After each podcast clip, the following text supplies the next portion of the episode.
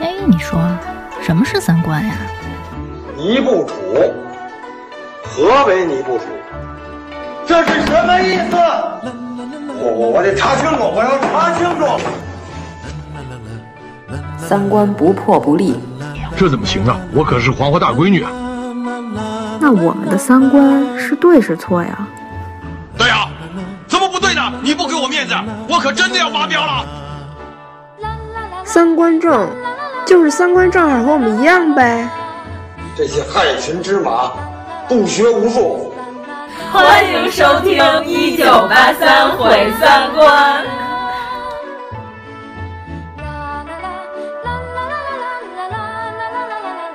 咱可以免费奉送父老乡亲几句暖人心的好话。那是见谁夸谁，还是也分人啊？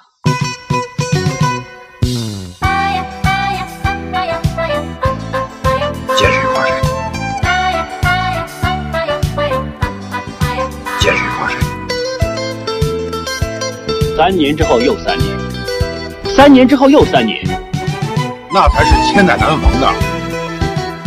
三年目の浮気ぐらい多めに見ろよ。開き直るその態度が気に入らないのよ。三年目の浮気ぐらい多めに見てよ。両手をついて謝ったって許してあげない退下来的空中小姐吧？不是，肯定是。谁是第一个来着？预备起！大家好，我是王十九。大家好，我是张小希。大家好，你错了，毫无默契，真的毫无默契。真的，再来一遍。大家好，我是阎摩罗。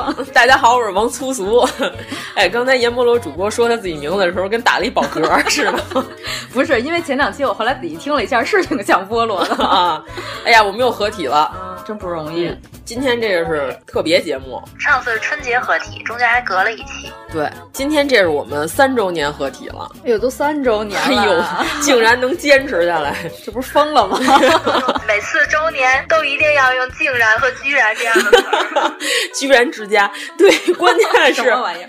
我这样这么拖延症，然后实在表达欲太强了，可能。对，而且还时间利用率特别低的人啊！你时间利用率还低啊？哎呦，我跟你说，自从这两天吃了李胜利的瓜之后，我认为我简直就是一个时间利用率方面的矮子，人家才是时间利用率方面的巨人。王十九，你在德国知道这个韩国大瓜吗？那只能是从国内媒体，你上微博肯定都是，包括咱们群里都在讨论。但是国外媒体肯定是不会说这个事儿吧？应该。哦，哎，我还以为韩国在国际上比咱们有知名度呢，娱乐圈。我们的三周年彩虹屁为什么要说李胜利呢？不是，刚才你不是说时间利用率这事好不好？啊，对呀、啊，嗯、主要是什么呀？咱们今天的主题不是说要说彩虹屁吗？李胜利的粉丝居然在这种情况下还能吹彩虹屁，我简直佩服的五体投地。还说没有实锤儿？对啊，关键是他那粉丝安利的这个角度吧。我都有点信服了，他这时间利用率简直太牛了！你看他学四门外语，嗯、然后跨国倒卖这个 妇女，呃，倒卖妇女进行从事淫秽行业，而且是哪个国家的客户都照顾到了，方方面面是吧？东南亚一带也被他给波及了，也是场面上的人，对，是场面人，然后还买通了警察。天哪！对，平常还玩十字绣和会烤华夫饼。哎，但是以上这些都是他背地里干的事儿。他公开他是 BigBang 的唱歌的一个成员，哎、他平常还得营业自己的乐团。运作啊，对，还得参加演唱会，还得参加各种综艺，还得跳舞，还得唱歌，还得参加综艺，捎带手就把东南亚对对对对，我们都说李胜利如果要是出一本《时间管理之道》，我们肯定会买。我现在特别盼着他进去写一本书，太牛了，他简直、嗯、对，就是他要进去，他就有时间写书了。就是他这个人精力，我觉得是无限的，嗯、他只是没有用在正道上，就是把有限的精力用在了无限的坑蒙拐骗、吃喝嫖赌、祸害良家妇女这些环节上。哎呦啊！你看他粉丝吹彩虹屁，还说我认为哥哥没错，excuse me，他这犯的事儿，我觉得判他三位数的刑都有点少。哎，我们要顺便先普及一下这个瓜嘛，我怕到时候咱们有的听众可能不太了解韩国娱乐圈这块的。简单说一下吧。哦，我也是从无到有吃的这个瓜，我是从第一天开始吃瓜的时候，我还停留在 Who is motherfucker 李胜利，谁是郑俊英，我还停留在这个阶段。我我到现在基本上还是这样，到现在为止，我已经大概知道他们都也是这状态啊，大概知道他们干了什么，因为咱们群里头告诉我说，这个知名度相当于我国的谁谁谁，我大概就能联想出来是谁。怎么比喻的？这个这个李胜利，他说知名度相当于咱们国家的华晨宇。啊、我说哇，那可就颇为有点如雷贯耳了。昨天那个瓜不都吃到出现车太贤了吗？啊，对。我说我终于有一个认识的了，这么多天每天都蹦出一个新名字，我都说这是谁？韩国的翟天临嘛，是吧？就是他顺藤摸瓜摸出好多东西来啊，对，还真有点那意思。就是这大哥是他开了一个夜店，最早的时候呢，有人就是说他这夜店里头迷奸良家妇女，就是人家去夜店消费的人，不是说他特意安排在那儿的小姐。人家在那儿消费呢，他给人家酒里下药，下完药之后呢，把这些妇女送到 VIP 厅的客人那个屋子去，然后结果有一个男的就看不顺眼，就跟他们打起来了，要拯救这个良家妇女。结果这大哥被李胜利他们整个这夜店里的安保人员揪出去痛揍了一顿，肋骨给人打折了。打折了之后，这人就报警了。结果因为韩国不是叫江南吗？这地方这江南警方吧。被李胜利早已经给买通了。我这两天吃这瓜，你知道我最震惊的是什么吗？买通那价格简直是低到令人发指，一千八一个警察就买通，合人民币一千八，最多的给了也不是两万，也不是三万，就给这么点钱，然后就把这警察就给买通了。警察就是什么呢？倒打一耙，就说这男的其实是性骚扰了妇女，结果把这男的给拘了。这男的就非常不忿啊。他就一直在网上，就是说李胜利这夜店绝壁不干净，警察都向着他说话。哎，那这块有点像那《九品芝麻官》一开始林志颖强奸我老婆。我代表林员外控告黄老秋的老婆，到林员外家收租的时候，因为垂涎于林员外的美色，所以意图强奸。你想强奸他？冤枉啊，大人！林员外今天到我家来收租，调戏我老婆。我一回来就看见他抓住我老婆的手，想强奸她。哇，林志颖，是你抓住人家老婆的手，这分明是你想强奸人家嘛！还说你不会武功？对，对啊。然后结果到现在为止，就是有一位匿名的这记者搜集到了李胜利所有的犯罪证据和他们这个聊天信息。起源是因为什么呢？这个叫郑俊英啊，还是叫李胜利？我忘了他们俩谁了。修手机。这哥们儿啊，手机聊天记录从来不删，里头有 二十多万条的聊天记录。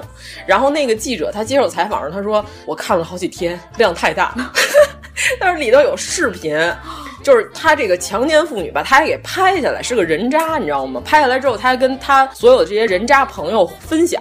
之后呢，这帮人还拍手叫好，所有这个聊天记录都被截屏发到网上了。这个人呢，他现在他说我不相信韩国警察了。我要把这些消息都发给相当于这个韩国的廉政公署或者检察院一类的机构，就直接扔给他们了。就是说，这我选择不报警，因为我不相信韩国警察了。已经，结果这大哥现在他说什么呢？他说，如果我要是现在死了，肯定就是被人杀了。他们平均每天都更新几条这个聊天记录里的内容，大家每天就在这吃这些瓜。然后在咱群里头，Lisa 吧叫，嗯，她是特了解门儿清韩国这块的，然后一直在给我们这边一边科普，我们一边吃瓜。哎呀，这太新鲜了，你知道吗？没还没见过这种呢，简直无法无天，你知道吗？这个叫郑俊英的这人吧，是以综艺而闻名而火的。他以前就犯过事儿，他就把他女朋友的这个视频给泄露了。泄露完了之后呢，当时他就用钱把这事儿给抹平了，等于就没什么大事儿了。结果他就更加无法无天了。所以就是这个瓜吃到现在为止，我觉得就是这样一些人性的人，居然他的粉丝也能吹出彩虹屁来，我真是挺佩服的。他们俩那边是睡了吗？呃，你科普完了？对，我科普完了。你科普呢？因为不太了解这件事。对对对，哎，我说的算明白吗？作为一个没怎么关注过这件事儿的人，刚听起来之后，还行吧，就是这些脏事儿呗。对对对对对。那你的中心思想就是他们都能收获那么多彩虹屁，但我们电台 苦的营业三年。对，而且节目从来不收费啊，还不值得来一点彩虹屁吗？我们今后能有多一些收获。我们今后也将不收费。我跟你这么说吧，嗯因为好多知名电台因为收费这事儿就黄了。是这样，一个是啊，咱们经常群里有人问，你们电台为什么不在别的平台平台上更新？就是不是我们不想更了，咱们统一说一下，这样省得以后老有人问了，对吧？呃这得你说完了以后也会有人问的，因为上课不做笔记，这样我们就可以把这期甩到他的脸上，对吧？我们就不用再说了，因为每次都回答相同的问题。是这样，就是我们当时呢是在喜马拉雅上更新过，结果呢，喜马拉雅以我们这背景音乐没有版权为理由给我们下架了。下架之后呢，他要求我们把以前的那些节目，只要把背景音乐都去掉，又都可以重新上架。但是我们 say no，因为重置一遍也挺麻烦。对呀、啊，累呀、啊，又麻烦，是吧？然后我们就十分感动，并拒绝了他。然后呢，这个时候荔枝呢就让我们签了一个推荐主播的一个合同，所以我们就是只在荔枝平台上更新，因为人家不给我们下架。然后荔枝呢，同时还可以超链 Podcast，所以就是大家如果觉得荔枝麻烦的话，也可以在 Podcast 上面听我们的节目，在那上还可以打分儿。我那天无意间点开了，看了一眼，那上头还真有不少留言啊？是吗？对，咱们那上还评的是五星节目呢，五星好评啊！哎呀，真的好多人都点了一个五星评价，他自己居然都不知道。我那天无意间，因为我知道咱们一直只要荔枝更新，Podcast 就同步，嗯、对。然后我就看了一眼那上头，然后我还哟，还有好几个评价。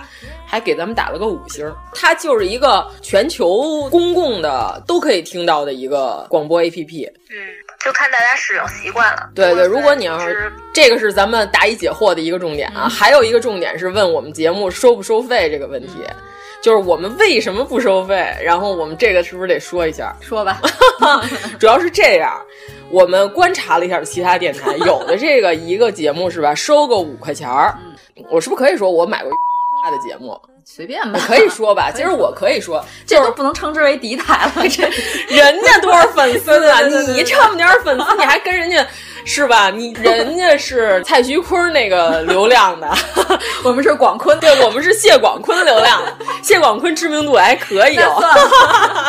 苏大强怎么样？这两个人掉到河里，你到底想往谁脑袋上扔砖？我买过他们的节目，就是我是属于什么呢？就是听完了觉得还行，那我花钱买就买呗。大部分人就花钱，人就是喜爱你才花钱，但是有一部分人是什么呢？我花了这五块钱。我可活不了了，我是你爹，哦、然后呢，你这节目我可以指手画脚了，哦、然后你如何这样，你如何那样，你怎么不这样，你怎么不那样，对吧？嗯咱们呢，之前因为我们一直节目免费，人家打赏，人家喜爱，人家才打赏，是吧？人家愿意，就是如果人多打赏是为了打我们脸的，那我们得看这个价格给的合理不合理，对吧？但是我们一直免费，就是因为什么呢？我们不想要这么多野生的爹，对吧？这个是不是非常合理？话糙理不糙。是啊，我们是有父亲的人啊，我们不是像他们这种没有父亲的人，到处就花钱想充当别人的父亲。只有五块钱，你能充当谁的父亲？充值当父亲。对啊，所以我们就是永远免费呢，永远杜绝这种情况的发生，我们就可以，对吧？走街串巷，白边片碗，高声呐喊。除了修理伞之外，我们还可以说爱听不听，哈哈，对吧？你这 这个贯口可是还可以。主要是我刚才一说到高声呐喊，我突然想把前面那段都说出来。对啊，你看这样呢，无论您打赏是出于对我们的支持，但是我们是不会要收钱，这样你才能听到我们节目的。没有喜当爹这个选项。对对对对对对，是这样，给自己省去了一些不必要的麻烦。对，是这样的。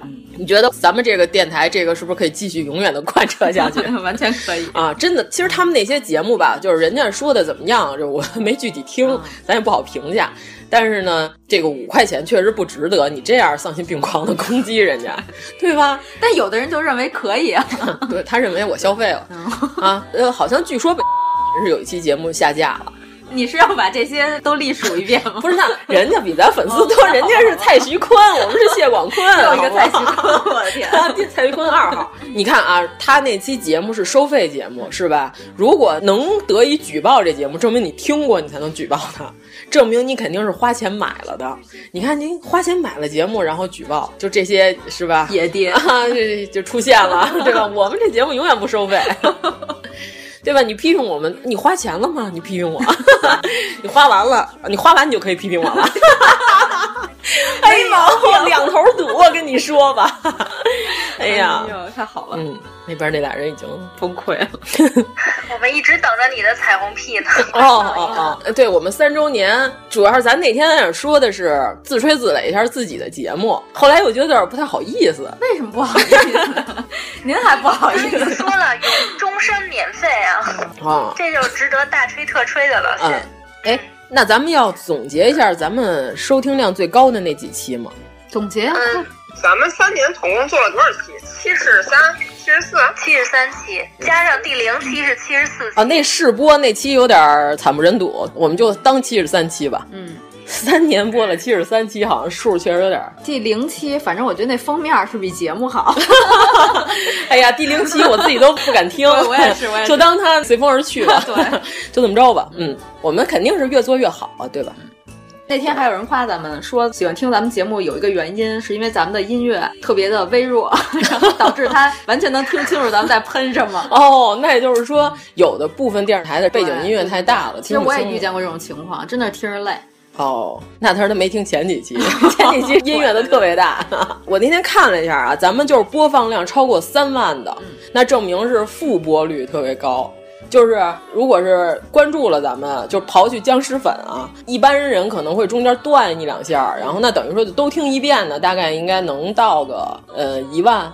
你说七十几期都听了一遍哈？对对对对，那如果是复播的话，证明他起码也得又重听了好几遍。对对对对对，那证明这些期应该是十分精彩，嗯，所以才会反复听。我把超过三万的那些期都说一下吗？说呀，说呗。我先猜一个啊，那你猜一个，猜一个。中元节那有有有有，那期是因为被荔枝推过了哦啊。对对对，我还以为是大家喜欢这些鬼仙狐怪故事呢。啊，哎，那你们俩也猜一个。我觉得是不是有鉴表啊？嗯，没有。还有那个什么北京人不去的北京地儿。对对对对对，那期有，那期有。嗯，看来旅游类的还可以。金庸应该也能过啊！对对对，金庸也过了。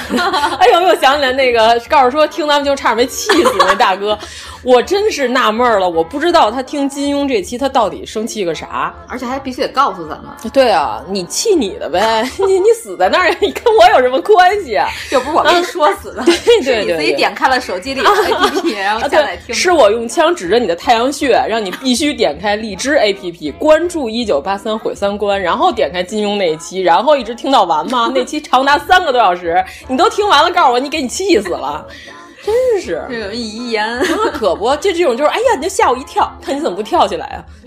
西游是不是有没有？有有有，西游有两期都超过了三万，对，西游，嗯，全是胡说八道这些期。宫斗是不是也过了？宫斗《延禧攻略》是吗？过了吗？啊，对对对，过了过了。延禧那是很火的，我们是蹭 IP。那咱们电影节过过吗？第二届电影节过了三万的播放，嗯，咱在上海录那期。对对对对，反正咱们过三万播放量呢。第二届电影节，然后金庸那期。主要金庸这期吧，我们确实是把所有的基本上我能在荔枝上听见的电台说金庸的都听了一遍。我发现有一个最大的问题就是大家都只爱说影视剧，不爱说原著，啊，对吧？然后我们说了一些原著，嗯，说了一些原著呢，就给那大哥就气成那样，我就不知道这大哥是没看过书而生气。就是你要说我们说这观点不对，那你就拿出原著的观点来反驳我们，对吧？他也说不出什么来，但我看他这头像，仿佛也不是什么看书的人。然后我就想，哎呀，就我们为何随风而去啊？我们为何要与屌丝生气呢？是吧？对，嗯，金庸这起，还有就是《西游记》的捉妖中和《创世纪》这两期，捉妖下咱是不是还没还没录录呢？对，也有人后台给我留言问你们什么时候更新《西游下》这种问题，我都不予理睬。因为我们也说不好。对我哪知道啊？你问我，我都回答不上来，我怎么回答你？这两期还有《延禧攻略》那期是因为蹭了这个 IP，嗯，还有北京人专吃的北京味儿和北京人不去的北京地儿这两期，那就手拿板钻了这题材。对对，这种节目我觉得最好的是什么呢？凡是听了这两期的朋友们，以后再有外地来北京玩耍的小伙伴，就可以让他直接听这两期，就解决了他所有的疑惑。可以解决，就是第一次来北京的人可以解决他吃和玩的这两项。嗯，对，住我确实没法推荐，因为我一直住我们家里，我没法给你推荐任何旅馆。这两期，然后还有什么呢？你们想象不到的啊，就除了中元节啊。祝您买到成功这期超过了三万，我也很奇怪。会呢？对啊，我也觉得很奇怪。这期录的多十一吗？对对对对对，淘宝那期。这期录的我觉得挺凑合，不知道为什么这期过了三万。这很正常，你看咱们群里每天发车发车的那些，每天得发多少啊？所以淘宝题材应该是比较火的。就大家都喜欢买买买呗。对，然后还有什么人设崩塌这一期特别火，我们蹭的薛之谦的热度，哦、爱的薛之谦，然后那期人设崩塌，用我们以薛之谦为蹭热度的一个点，嗯、然后往外说出了一些我们对娱乐圈的一些丑闻和一些见解。这一期呢，包含了什么呢？我们嘿，瞧，彩虹屁来了，彩虹屁来了！哎，不是，主要是这期我们包含了很多娱乐圈的一些八卦。嗯，就我们吃瓜讲究什么呢？就是连续吃瓜，在事儿上看人，是吧？我们从来都不说因为这一件事针对。或者说是他自己买的通稿，怎么如何吹嘘自己，这我们都不看，我们要看他如何对待别人，从这个事儿上来判断一个人的人设。要不然我们就说我们这节目是人间谛听的，是吧？就谛听《西游记》里那个，这不一眼就看出来你是什么东西，那那个神兽，对吧？就区分真假悟空的那个玩意儿。我们就是这么人间谛听，好不好？就事儿上看人。所以呢，现在我们群里呢，一群跟二群，基本上我感觉已经快变成了豆瓣俄组第三组。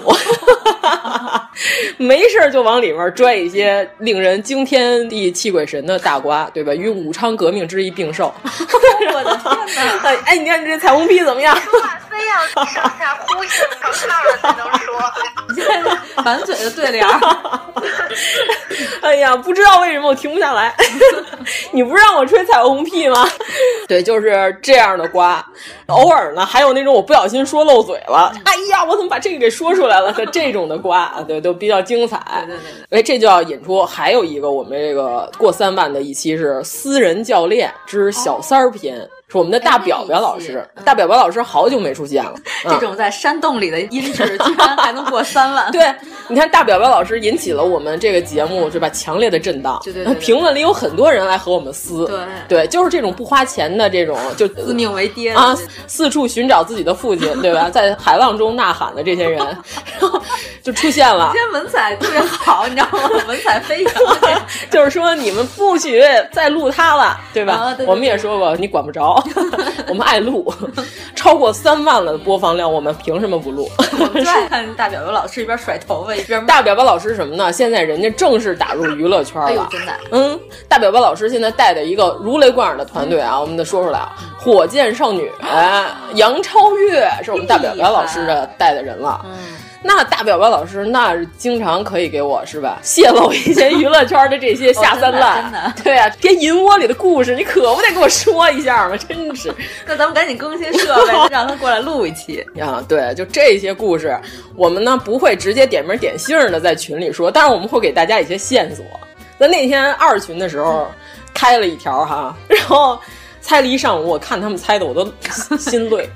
哎呀，这是我带过最难带的一届 娱乐圈吃瓜群众。哎呀，啊，有猜中的啊，有当时有猜中的，给我私信了。凡是私信猜中的，我这个故事里说的是谁的，我秒回了。我说恭喜你答对了，我可以把这个没有什么奖励。奖励是什么呢？你猜中了主人公那瓜里头还有另外俩人呢，哦、我把另外俩人名字告诉你。哎呦，大家听完他们都心花怒放啊！到底是什么瓜呀？我也不知道。就是那天他们跟我说，哎，你知道吗？和一块儿睡过了。然后后来我赶紧去问大表表老师，我说是真的吗？然后大表表老师告诉说，哼。菊花里有半个娱乐圈的人，然后然后这么厉害呢？哎呀，真了不起！这剧其实挺精彩的，但是我不能给你放。去给我把那个名字逼掉就可以了嘛？就逼逼，菊花里有半个娱乐圈的人。哎呀，天哪！这听完了更恐怖。然后我就发了一条朋友圈嘛，后来他们就好多人问你这说的是谁呀、我就说你们要不是先猜一下这个主人公是谁，然后呢你再猜另外那两个人是谁。主要这几位的粉丝太可怕了，太可怕了，我们不敢得罪，我们可不敢把把名字说出来，我们只能逼逼，和上次那个被逼掉的那个瓜是一样的，要被逼逼。嗯。这个就没有锤，你知道吗？这就是娱乐圈的无风不起浪吧，没有不透风的墙，是吧？为什么今天我说话这么押韵呢？怎么回事儿？双押，被赵本山上身了是吧？我可能是听《改革春风吹满地，念诗之王附体，我也不知道为什么。对不起啊，可能后面还得押韵，我对不起你们。所以我们是吧？我们要请大表表老师，我们还要多请。这个是我们这些三万的节目，哎，有没有你们觉得其实特好，但是播放量并不高的节目？咱自吹自擂一下。就如果是人家刚听到我们的节目的，听到了这一期呢，人家可以去找打开听一下子。或者说，咱们自己要是给别人安利咱们自己的电台，嗯、是不是也得找咱们自己认为怪不错的那期、嗯、发给人家听听，对吧？你现在给我看一下，那个 咱都有哪些节目？多期，我实在把自己节目给忘了。觉得是那个看展的系列，如果是我给别人安利的、啊、哦，哎呦，这显得里面山西逛坟，哦、我觉得可以着重安利一下。哦，就古建和坟墓那些，是这样。对对对，就是有知识点啊。嗯。哎，张小希呢？张小希觉得哪期可以是给人安利的？我觉得金爷那些期都还可以吧。金爷，你是把金爷和胡老师当成一个人了？金爷和胡老师是俩人，金爷只有一期，胡老师有那些期。金爷是胡老师的分身。嗯。嗯，今年那期不错，但是也是苦于这个当时的录音环境 对对对对对，这后边还有人放佛经，确实有点受不了。对，十万神佛正在向你朝拜。哎呀，哎，咱们是不是说的时候，同时还可以把那些期里边的那些好玩的话截几句？可以是可以，但是你给我找 是吗？哦，错了，对，胡老师是我们的拳头产品，对吧？胡老师是这个真的博览群书的知识分子。胡老师这几期没有一期清楚的，对，都糊里糊涂，糊里糊涂我们也爱听。对对，破除了封建迷信。对，胡老师的眼里，一切大师都是可以花二十万来 打造出来的一些大师。嗯，他可以带领一个团队叫火箭神佛嘛？对，我们还说接下来还要再请胡老师，对吧？嗯、好好给我们讲讲这个东北这些信仰啊，什么是出马仙儿啊，这些的发展史，好好请胡老师给我们讲一讲。这个胡老师也有涉猎啊、呃，我问了一下，胡老师说：“嗨，就随便看一看嘛。”胡老师的随便看一看，那就是一米多厚、一人多高的书都看过的那种。对，胡老师呢，著作等身。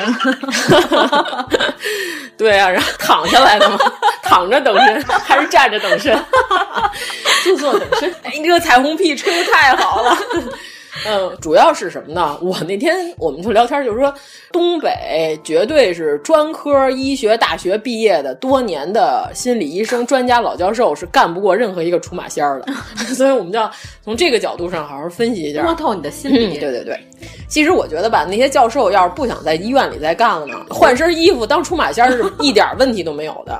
他早就能通过跟你聊天，能给你安排的明明白白的了。一边抽烟一边哆嗦。对，可能是因为那些老教授确实抽不了那么多烟 对，有点头晕。嗯、对，主要是在抽烟这块就是不行，所以就是一直都没有建树。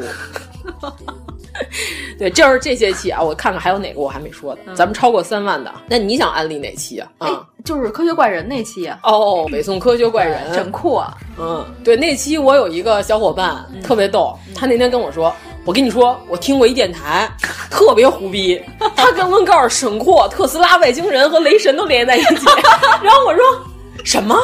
这谁抄我们了 啊？这我这么胡说八道的，居然还有人能跟我说一样，那必然是偷听了我们的节目。后来他一发给我一看，那个我们是我们自己的电台。这个人你给他安利过吗？安利过哦，啊，所以他可能给听混了，给忘了。那居然忘了这个电台是咱们的。我本来当时我马上就要急，是吧？要维权一下。我一看，哦，是我们自己的电台，那算了。就咱们有这个历史名人系列也还不错。那我自己安利，我要跟别人安利，我每次都给人发哪期。嗯民国八卦史，因为我就喜欢这个，我就喜欢这些下三滥的东西。不好意思，其实也还不错。对我有文化，但是我没有素质，所以我就喜欢这些。而且我们那个是结合现代八卦一起看的，对吧？我们同时还穿插了一些现代的瓜，大家这个一看，哦，原来那个时候和现在没啥区别。所以我每次都安利这期，一般听完那个的人都老过来问我，哎，你说那谁跟谁那事儿是真的吗？我说你怎么就关心这些？这都是我们比较心仪的那几期。嗯，哎，我们这样吹自己的彩虹屁是不是太平淡了。但是我们最心仪的是每一期，最心仪的可能是打赏特别多的那几期。这个王十九会计都记得非常清晰。嗯嗯，他那儿有一个超长的 Excel 表，一点没看懂。对对，你就下次你就告诉我们，多对，你就直接告诉我们我们的父亲是谁，就给我们看一眼父亲的名单。对，对我们争取怼的时候不跟父亲开骂。呃，对，父亲都是和和气气、心平气和，跪着说话。哎呀，我们是金钱的奴，哎，你看我们节目一直到现在人设我们没有崩塌过啊，我们是金钱的奴隶，对吧？嗯，哎，还有什么你们想跟听众就是澄清一下子，就不要对我们产生误会的事儿？我们没挣多少钱，对，哭穷。感谢大家的打赏，对对对，一毛也是爱。你真这么想吗？不是，就是生靠忽悠能扎来钱，这个也算是本事，对吧？我们又没有卖任何实体，纯靠嘚不嘚。哎，我刚才扫了一下，目前为止打赏金额最多的是第七十一期，我看看哦，三观电视节，哦，第三届电视节。哎哎，你知道为什么那期打赏多？因为是饥饿营销，好久没更新了，就以至于大家都以为咱们都黄了。对，好多人都问，哎，你们没黄铺啊？冷不丁的老诈尸，受不了。哎呀，刚想取关，哎，又更新了一集，算了，不取关了。哎，咱那天不是还说呢吗？咱们不光得吹咱自己电台的彩虹屁吧，咱们这期如果叫彩虹屁的话，咱们得还吹谁？吹点自己喜爱的事物啊，吃的呀。就最近这个 吃的，我最近吃那个阜成门鬼饼，我觉得还不错。是你朋友圈转的那帖里边说那个那老太太那鬼饼？哎，不是老太太，人那大姐六十多岁，其实人家就是一卖馅儿饼的。原来是什么呢？她在路边吧，有点像京东肉饼，但是她那个卷的手法不太像。京东肉饼，因为它没有包严实，它是两边露着，有点貌似貌似搭着火烧的京东大张肉饼，但是它那个肉馅儿特别厚，尤其是刚烙出来的时候，那肯定是很香的。他原来是因为他没有营业执照，所以他推着车他来回跑，他是怕被城管逮着，所以叫他鬼饼，是因为他神出鬼没。后来人家家里人就是有点事儿，就是身体不太好，就再也不出来卖了。但是他呢，就住小胡同里头，你要上网查都能查着。现在你就直接上他们家买去就行，或者你直接到阜成门地铁给他打一电话，你就是说我想订几张饼，我不出地铁了，您一会儿给我送来一趟行不行？还能这样呢？他们家那大姐是我叫人大姐，人家六十多岁，叫阿姨吧，其实应该叫。叫大姐不是小叫年轻的人爱爱听嘛，然后他们家那老头儿出来送饼，大姐在家烙饼。我们那天是大晚上的情人节，我们就说今天晚上应该没有任何一个人会去阜成门吃饼。我说咱们盘他一下子，然后我们就大半夜的，呃也没大半夜吧，因为他是晚上六点开始卖，卖到十点。就卖这么一小伙儿，因为他身体不好，他也烙不了那么多饼了，我们就直接杀到人家去了。然后我们就说那个，我们再来两碗粥，因为那天还是有点冷，二月份呢还。后来我们就现烙的饼啊，配上那个粥，还有他们家自己腌的咸菜丝儿，确实还不错。你们是老去那儿买吗？就是买你可以买，但是就去他们家吃，就是我们属于是刷面子。然后不知道为什么那天可能瞧我们特别顺眼。他们家没有呃现成的饭馆或者说是椅子什么的，就直接让我们在人家吃去了。这么棒！人家给我们支了一小桌子，旁边就是人家的室内的床。我们自己说您甭动手了，我们自己收拾吧。收拾完之后怎么那么不见外？对我们特别不见外，然后还帮人收拾了下屋子。弄了几个椅子过来，回头你们要是想吃呢，就是咱一块儿买点回家吃就行。嗯，就是在那儿没有地儿，他那儿没有堂食，只能外送。你就到地铁打电话，他就给你送去了。他说到夏天的时候天暖和，旁边有一小公园，他说他能直接给你送小公园去啊。然后你自己，你要是想买点啤酒什么的旧饼也行，啤酒旧饼。夏天那儿有好多人，天冻会儿是不是还买不着了？呃，夏天有好多人在那儿一边吃饼一边聊天，特别奇怪，反正那个场景就有点魔性。我还是觉得像烙饼这种东西，还是拿回家吃比较好。嗯，自己家弄点棒碴粥挺好的，这个是一个完美的 old school 的一个搭配。他现在改名叫大妈肉饼呢，后来我们还说您别改，您叫鬼饼。好多人一听这字儿就来了，新鲜，没听说过，就得来看一下。他说这鬼饼都是人家给他起的，人就叫肉饼。大妈鬼饼，这算吹彩虹屁吗？这波千层肉饼，我搜了一下他那饼，就是千层肉饼那种，差不多那。对对，就是肉馅儿特厚。因为我那天去拍照去了。因为我要写那个实物测评的文章嘛，然后顺便拍了两张。你想这么猎奇的一趟旅行，我不拍两张照片，是不是？是吧？就是那天我们四个人在屋里吃的，就是都没有任何评价，就是香的直哼哼，就嗯嗯嗯嗯，就发出这种声音啊！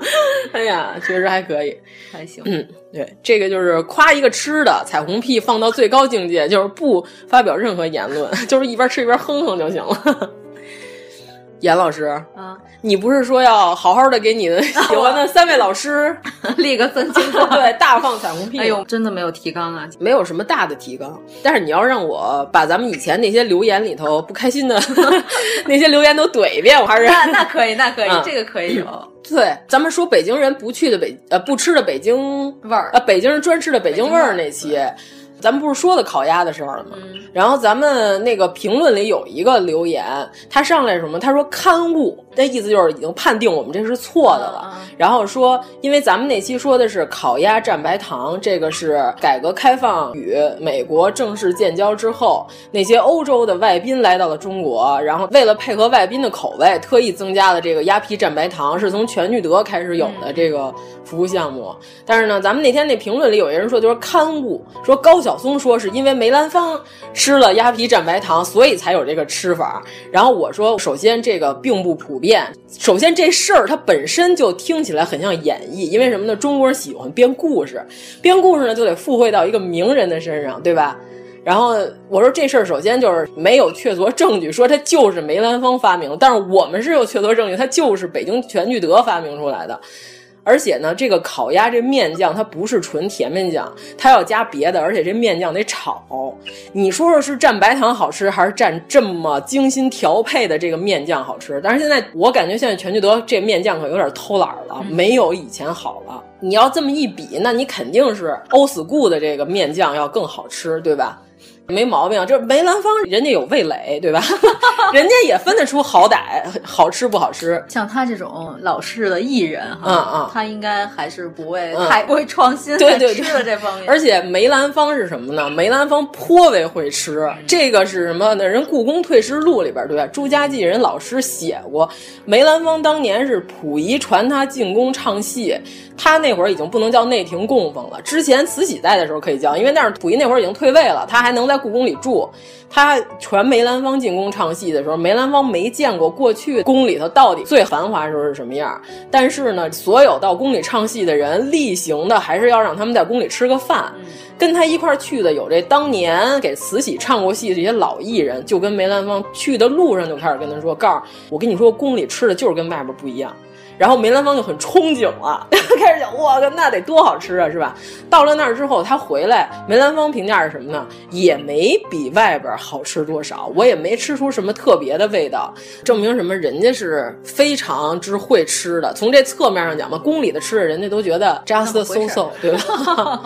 然后你要是说你这是一家之言，我们这是一家之言，你就不能直接就判定我们这个说的是错的，对吧？直接给我们干一看顾。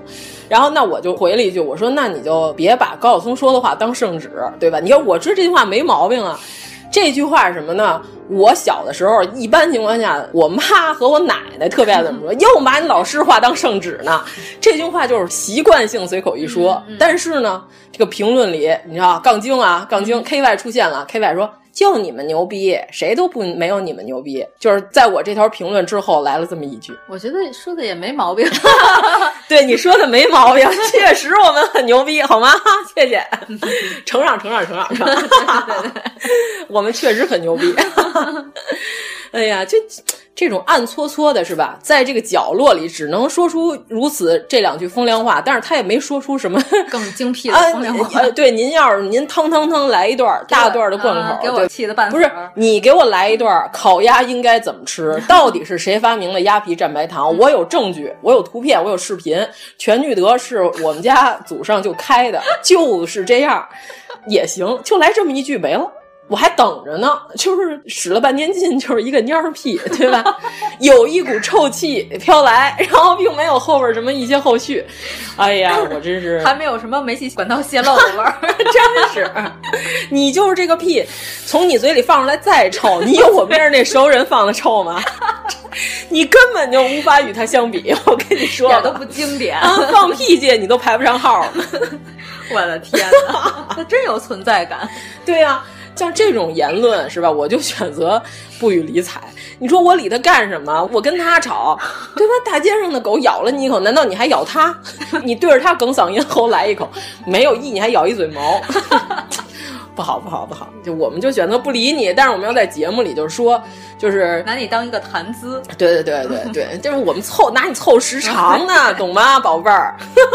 真是，感谢你，感谢你，对吧？你看，我们同时我们得说出知其然，知其所以然，对吧？这梅兰芳怎么可能吃这种邪教烤鸭呢？难吃的要死，好吗？蘸白糖哪儿好吃了？那脚丫子才蘸白糖，哪有那面酱？脚不鸭泥儿蘸白糖？哎呦，你这更。原话是擦屁股纸糊窗户，脚不压泥拌豆腐，又成上套了。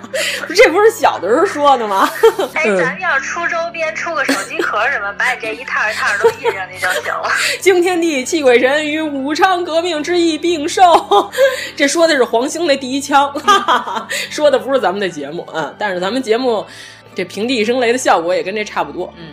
我觉得说话特别闹心，行了，巨安静，就替他累的慌，哎呀，都替你上不来气儿。对，diss 嘛，我们随便 diss 一下嘛。是不是你在家的时候都轮不上你说话？哎呀，我们家真是这菜刀老王这这。哎呦，菜刀老王，你知道吗？他今天他很生气啊！他又怎么生气？什么呢？他在淘宝上买了个电视，就是你看，我要跟大家说，买电视就是凡是在淘宝上买东西，千万不要图便宜。嗯、你想啊，人家官网厂家卖七百九，凭什么另外一个神鬼不知的号能比官网还便宜一百五十块钱呢？你有没有想过是为什么呢？便宜了得有四分之一吧？对啊，便宜了这么多，然后呢，他就买了。买完之后呢，他问我为什么不是长虹电视？我说你那上头那个给我看一眼，他那上写的什么呢？这个全称是什么呢？长虹云高清电视。后来我发现断句是长虹云高清电视，我都震惊了，你知道吗？长虹云，我一打开，长虹云是什么牌子呀？我说太不要脸了，这简直。对，之前就是曝光拼多多，说拼多多上都是那些假货，就是有这个，不是有老板抽油烟机吗？嗯嗯。人买了，以为是老板牌大吸力抽油烟机，结果是叫老板大吸力抽油烟机。等于就是品牌的名字叫老板大犀利是吗？对对对对，然后老王买的这个就叫长虹云高清电视，我都惊了。我跟他说了，我说这把不退了，我说这把要让你长下教训，下次别买这便宜货，就老老实实在官网上买东西挺好的。那能用吗？呃，能用，是电视，能出影儿，有挺好，挺好。啊、然后我妈一个劲儿的说，还能有三年保修呢，挺好的。我妈说，除了不是长虹，别的毛病没有，搞不好比长虹还好使呢。那可能不一定。指不定还得出什么幺蛾子呢。嗯、行吧，对，所以就是大家要注意。呃，主要是那什么呀？那天我给你打电话，然后呢，我听背景音吧，特别热闹，我就顺嘴问了你一句，我说你们家现在是不是来了好多亲戚啊？你跟我说当时只有你爸一人在家。我说你爸一人能搞出这么大动静？对对对对，叫什么口技？对对对，你们俩最近有什么不得不吹的彩虹屁吗？我昨天自个儿做了一个卤肉饭，我觉得还挺好。自己很好顾的，回头给我们看看。对，等你回来时候给我们做做。吹自己的一个在中国从来没进过厨房的人，然后能成功的，而且较完美的做出卤肉饭，有肉有蛋还有菜，我觉得已经值得吹一波。我觉得你在德国再多待几年，你这厨艺可能有更大的精进。因为我一姐们儿在加拿大，因为待时间太长了，连凉皮儿都都会自己做，凉皮儿都不是买的，自己做凉皮儿，生活技能得到了长足的发展。这边原材料有限，所以还是选择不是很多。我现在水平已经可以能对付了。我觉得张小希，你把它放在世界上的任何一个角落，他都能给你做出一桌中餐了。他还能给你开一饭馆，可能对。因为我记得我们一块儿去斯里兰卡的时候，他当着那些当地住宿的那个老板他们那一家子做了一桌子中餐，然后给老板一家子都惊了。老板是不是也一边吃着一边哼哼？嗯，是不是？对，关键是老板娘特别鸡贼，是吧？你要是说，对，你要说你想学，你就跟我说，我会告诉你的。我就说我们中国文化食品博大精深，是不是？我还怕告诉你这个吗？告诉你你也学不会。然后关键是他怎么着啊？他让他闺女站在厨房里，然后他坐在那厨房外面，然后他闺女就看我搁什么，就跟他说我搁了什么，搁了多少。其实就做了一个三杯鸡，有什么呢？我就告诉你，一杯可乐，一杯啤酒，一杯酱油，又能怎么样啊？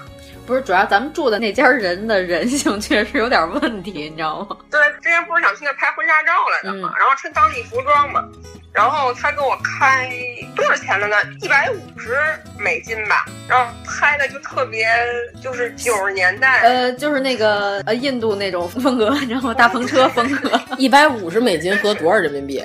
乘以多少来着？乘以六七还是八呀？一千块钱吧左右吧。一千多块钱的摄影师在北京，可能确实也是改革开放初期的水平。关键他那种好像就是那种大画布似的那种感觉，就是说明明是实景，最后出了画布的效果。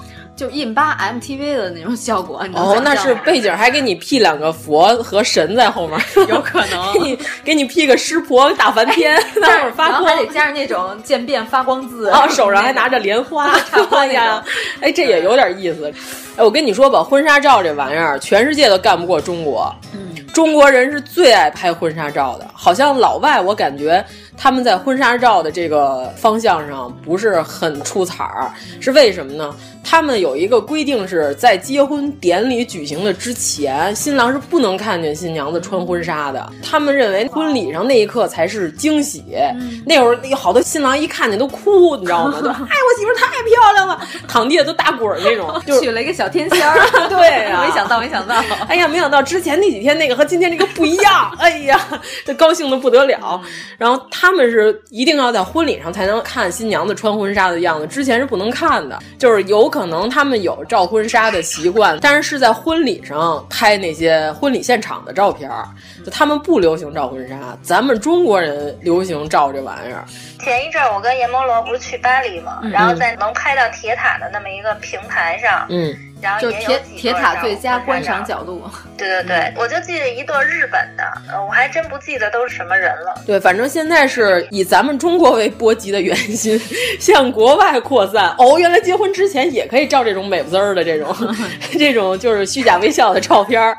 反正我个人认为，我看了这么多国家的婚纱照，摄影水平来说，咱们中国确实是遥遥领先于世界，这我们可以吹嘘一波。对，所以你到哪个国家找当地摄影师拍婚纱照都不如咱们。就是咱们这边摄影师一个人经验丰富，他知道这个该捕捉哪一个瞬间，就是好的摄影师啊，咱不是说套模板那种，大家 都一样那样就没什么意思。说的是影楼那种，后边全是假花。对对，假花那种就算了，那个就不太高级。就旅行结婚嘛，张小希说的是这种，就是出去玩儿，他会给你抓拍那一瞬间，或者说突然发生一什么特别有意思的事儿，他给你来两张与场景配合的那种，那是咱们中国摄影师绝对是高于国外的，因为他们没这方面业务。看了个新闻，就好像是在马来西亚还是在泰国还是哪儿，东南亚某国家，然后也是中国的新婚夫妇去旅拍，然后等于说在那儿属于经营性质了，就被人抓了，在当地属于算违法，就是你没有经营许可，你在那儿进行营业活动，反正就被警察抓了。哦，对对，有好多景点都是这样的。但我觉得可能是因为中国去的人太多了，可能对当地有一些影响，所以会逐渐呃，分一个是人家有的是宗教寺庙，人家不让你拍这个东西。但是我那会儿去越南，人家本地也有拍婚纱的，就是本地的人打扮的都跟越南的皇上跟娘娘似的，你知道吗？就披金挂银的，都是那种，就是后面恨不得有俩侍女打扇子。我看了一会儿，我觉得也很神奇，就是每一个普通老百姓可能心里都有一种我要当皇上皇上跟娘娘的梦，但是他们那个他们这个梦在景山就能实现。他们是在哪儿？在越南的大皇宫里头拍，确实是也非常有趣。反正我看了一会儿，反正在咱们中国，你只要是在太庙啊什么这些景点拍，都算是商业行为。然后他会跟你收一定的费用，就是你要到国外拍呢，你得先问一下这个场地，首先能不能拍，其次是要不要单独花钱。你可以进去在厕所里单独凑合化妆，然后在那里头拍，但是被发现了呢，一定会被罚款。呃，对对对对，是这样。那你占用人家的地儿，你赚钱了，你可不是得给人家点吗？这还用问吗？这么简单。还有啥？张小希要彩虹屁一下他最近的护护肤成果。最近花钱报了一个护肤营，上课大概上了二十多天吧。哎，我先问一下，你那是怎么上课？是到一个地儿集中上课，还是在微信群里上课呀？微信群里。哦。有一个微信群，然后还有一个直播平台，每天在那更新课，然后第二天答疑前一天的课。哦，行，你继续吧。总体来说还是有收获。我之前的皮肤大概就是那种干巴巴的那种，如果是冬天，甭管涂什么产品吧，涂好多也没什么用，就会干燥啊、起皮儿什么的。上了这个课以后呢，可能从卸妆、洁面整个全改变了吧，效果我觉得还是有的。现在皮肤基本上不能说是完全好吧，斑啊都还在。但是感觉皮肤是有润的那种感觉，就是可以快近似于剥了皮的鸡蛋的手感。就是那你现在是想安利这个课，还是想安利你的其中的某些产品，还是某些方法？我不想安利这个课，因为这个课也要花不少钱。反正我只能说我有改变，但是说它这个值不值那么多钱？他也不给我回扣啥的，我也不想安利他。那我觉得可以安利咱们的群，然后进群的话，对对对对，嗯，和你进行交流。小西主播现在在群里头，每不是每天，就是他心情好的时候，就会给大家免费授课。前两天刚讲了卸妆这部分，主要是那天下午我忒忙了，我一看我这么多语音，然后没来得及听。你对语音也值两百块钱吧？嗯，之前这个课我想花了多少钱？小一千块钱的吧。哇哦，嗯，所以我觉得这个课其实不是都需要每个人都要去上，其实理念就那么一些。我有空的时候给大家讲讲也可以。然后因为好多笔记还没整理完，包括好多产品什么的，因为好多产品也不是说那种。像微商那种卖的产品，都是那种开价品牌，大家都可以自己买到，就是都是大牌货呗。对对对，然后可以自行选择吧。反正可能他推荐的基本上全都是一些基础类的护肤产品。呃，如果说你要有想抗老、什么抗衰之类的，可能还需要再买更贵的产品。但是现在这些产品，我觉得一般人都可以接受吧，二三百、三四百，可能贵一点的六七百，真的还好。我觉得主要是之前在群里也说了卸妆这个事儿，开口的卸妆油为什么开瓶以后要求你一个月用完，但是大多数人都用不完，主要是因为用量不够。哎，你是不是要科普一个知识？其实就算你没化妆，回家也要卸妆。对，因为。之前在群里也说来的，卸妆这种东西是卸的油溶性的垃圾。油溶性垃圾包含什么？比如说像尾气、PM 二点五，还有像比如说做饭的油烟之类的这种东西。你不化妆也是要做卸妆的，不是说你不化妆就可以不卸妆。包含很多，比如说如果你用了那种隔离产品，隔离产品的话，它也是需要卸妆的。但是有一些。防晒产品是不需要做卸妆的，而且还有一点是防晒一定要涂，一定要在你的能力范围内涂最好的防晒。包括如果是夏天你在家里的时候，其实也应该涂防晒，因为外面的但我特别强烈。那你像我现在白天用日霜，就会用带一点 SPF 值的日霜，但不会再额外的涂防晒了。不，一定要重新涂防晒，因为防晒这个值是不会叠加的。比如说，因为德国是可能是日照比较少的国家嘛，嗯，因为它纬度比较高，是吧？就就老阴天。但是其实是最好是还是单班涂防晒，因为当时说过，如果说你涂隔离或者是面霜的话。你可能要求，比如说一个红豆粒大小，或者说一个黄豆粒大小就够了。但是防晒的话，涂的量要比这个大。这样呢，就是说你面霜涂够了，但是可能防晒不够。如果说你涂隔离和防晒，最好是单独涂，因为隔离一般是一个红豆大小就够了，但是防晒是要一个黄豆大小啊，这么点儿，那怎么能遮住我脸上所有的 暗黄呢？对啊，但是我我妆前乳都得狂点，点完之后拿那个海绵海绵狂敲，才能给它推完了呢。因为我现在用的是一个日本的一个那个粉底，原来呢我大概是要用一个泵，一个泵就是大概是五毛钱那么大小。现在我只要用三分之一个泵就够了，就完全可以覆盖上全脸，而且可以很好的延展开。你是怎么做到的？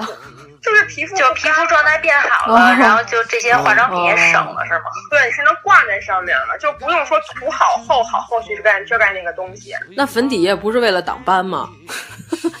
那我肯定得把它涂好厚啊，要不然怎么能挡得住呢？你有斑吗？啊，斑应该没有吧，遮瑕去做，不是用粉底去做。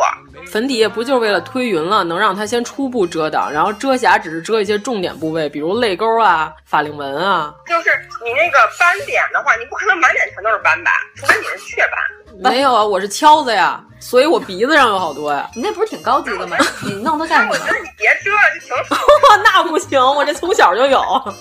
你这高级脸，你现在那我现在是不是就应该看谁都就就瞅谁都不顺眼，然后翻白眼儿那种，还得厌世，配这种表情？看人现在。哎呀。反正一定要好好涂防晒，真的，一年三百六十五天都要涂防晒。三百六十五个祝福，和蔡国庆一样，每天都涂防晒。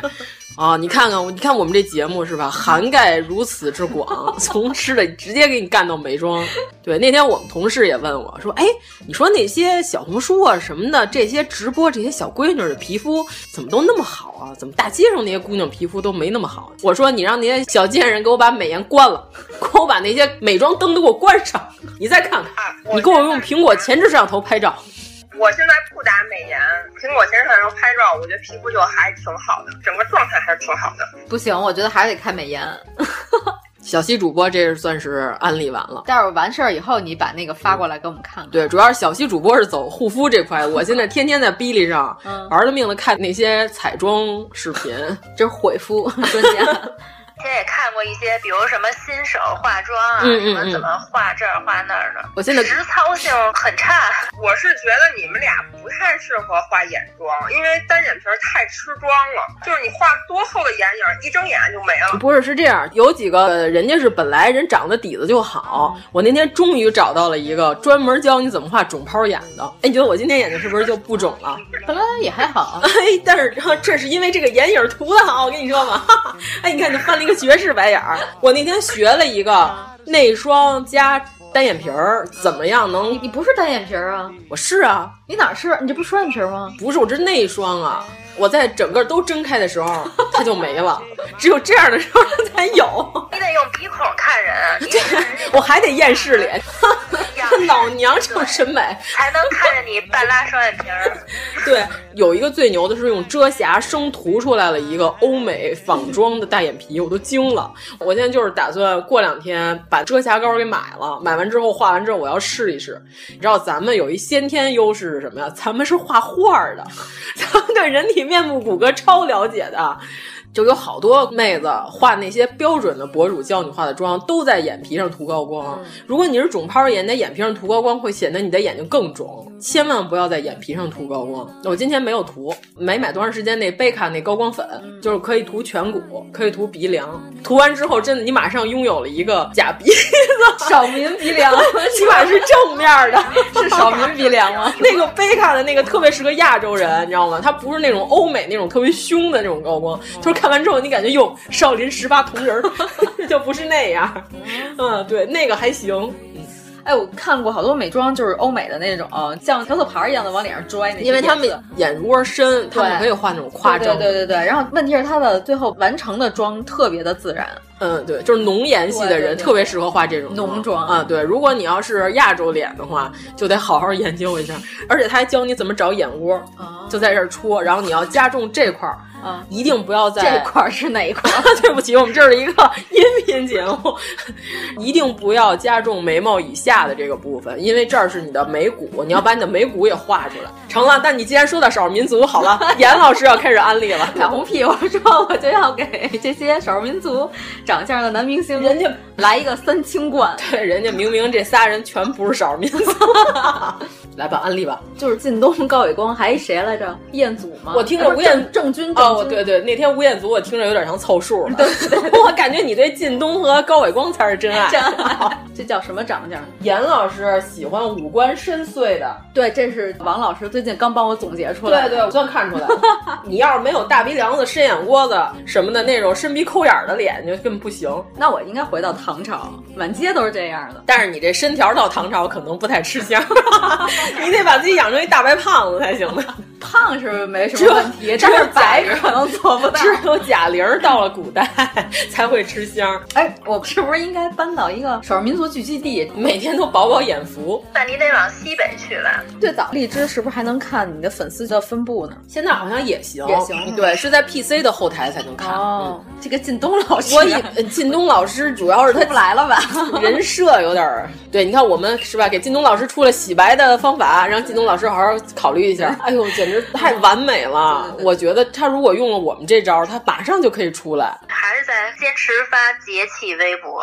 是吗？坚持自我是吗？没想明白事儿，这个对呀，你不是这方面人设，不要贩卖自己不具备的东西。翟天临就是一个前车之鉴，嗯，翟天临就是啊，人设就崩塌了嘛。你要说说你昨天去看的那个展览吗？是一个关于魏晋南北朝的一个展览，不是，是中国历代考古壁画，主题是什么呢？是丢失的艺术，嗯，就是我们被人偷走了，被人拿走了，有好多珍贵的这个壁画题材。你那个展，我在朋友圈里看到好多人发这个展。今天最后一天，嗯，那壁画展还可以，主要是因为好多壁画在国外被偷盗走了。你要看的话呢，你要只身前往意大利、德国、美国、日本这几个国家这么老远，而且你要耗费大量的时间跟精力，对吧？你飞到加拿大，你得多长时间？里头有一幅朝元图，是元代壁画，不是永乐宫的这幅。呃，它水平上来说肯定是比永乐宫稍微差一点，但是也是非常牛的。这个是被加拿大就整个把墙皮都裂走了。就咱们这回去青龙寺看那个药师图，嗯，这个展览上也有复原，它不是说纯粹的我在纸上绘画，它原物，比如说是在木头上的，那我们就在木头上给它临下来。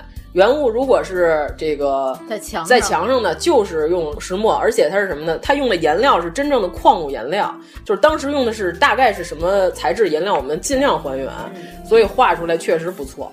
但是这个展已经完了，所以说值得一看这事儿就算了。嗯，但是它是巡回全国展，下一站有可能到另外一个城市。就大家如果说到了你们那城市呢，我觉得很值得一看。它这个展是为了寒碜老外吗？那会儿那个药师经变图本来是说要拉回中国，要完成一次合体，说的就是还重新再放回这个广胜寺下寺。哦，是吗？嗯，对对，是广胜寺下寺药师经变图给偷走，整个全咧走了，三个佛加上旁边那些力士什么都没了。他说的是重新要完成一次合体，再在这原地原址上展。这个朝元图是什么呢？连庙都不知道去哪儿了，直接就是被加拿大拿走之后，这庙没有了。然后所以说现在这个朝元图你只能看到壁画，具体他从哪儿拿的咱不知道了。但是这广胜寺下寺它有地儿，它要完成合体之前呢，咱们这边媒体吧，呃，宣传的是什么呢？就是当年被资本主义列强从我们国家无情的带走的这些东西，现在呢他要回家了。这么一宣传呢，结果这个美国这边呢是玻璃心，你知道吧？他看完这个，他说啊，我这个自尊心接受不了，你这样是什么意思？你这说的就是我偷你东西了呗？我偷你东西，那我不展了。然后结果这个活动就黄了。结果这个药师经变呢，就再也没回来。本来是要完成一次合体的，这是什么时候的事儿？头几年吧。啊，对。但是这广生寺可不是那么好去的，这咱们有切身的体会。但你要是跟纽约比起来，仿佛还应该是广生寺好去一点吧？对呀，你这买张机票你就去了，你那个你得先办签证，然后有可能还给你拒了，你还得买机票，对吧？你又得花住宿又伙食，确实那个画儿是真漂亮，但是它费劲呢。但是这个展是值得一看。前一站好像是天津还是哪儿，然后这一站是北京，展了有一段时间了。我这趁着它没完，我就赶紧再去看一眼，反正就是值得一看。到了下一站，如果是展到了您的这个城市，一定要好好欣赏一下。但是因为是咱们这边临摹的，嗯，这个比例上就有好有坏了。有的是你一看就是这，哎呀，这画的真好。有的是因为有法海寺的，它不是全丢，全都丢了的，因为它明清还往下继续展，有临法海寺，你一看这个就哎，看过原著你才知道这个同人确实不太行，但是有的还是颇为可以的。嗯嗯，哎，你说到彩虹屁，我忽然想起一个，待会儿我得说。哦，是什么？昨天我突击看了几集《歌手》，看了几集刘欢老师的 表演。哦，基本上大多数歌我都是挺喜欢的，但是呢，昨天看了两期，对比比较强烈。啊，先是他唱的《巴黎天空下》加 Beatles 的《挪威森林》这么两首歌合体做了一个编排，就是他把两个非常熟悉的歌都穿插在一起，混合的毫无痕迹。尤其是你听到《Norwegian Wood》特别顺滑的就过渡到了《巴黎天空下》一段法语的歌词儿，我觉得特别牛。啊！但是我忘了是这期的上一期还是下一期做了一个去者和情愿的一个编排，那个编排简直没法听。哎呦！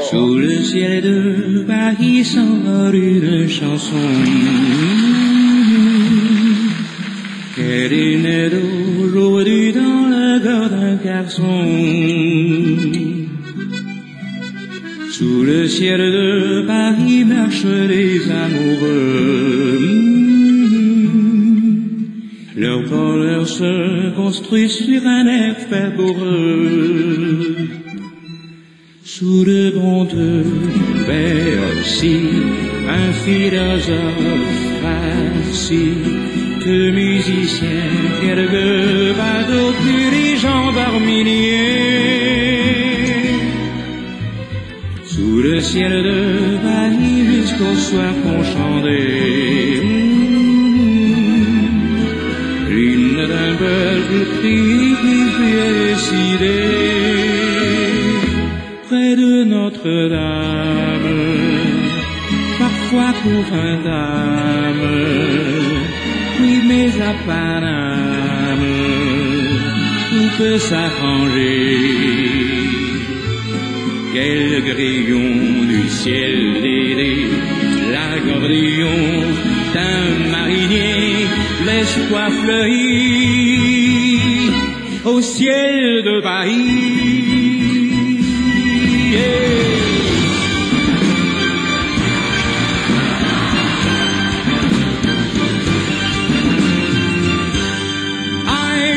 Once had a girl, or should I say, she once had me. She showed me her room, isn't it good, Norwegian wood? She asked me to stay and she told me to sit anywhere. So I looked around and I noticed there wasn't a chair. I sat on the rock, biding my time, drinking her wine. She told me she'd work in the morning and started to laugh.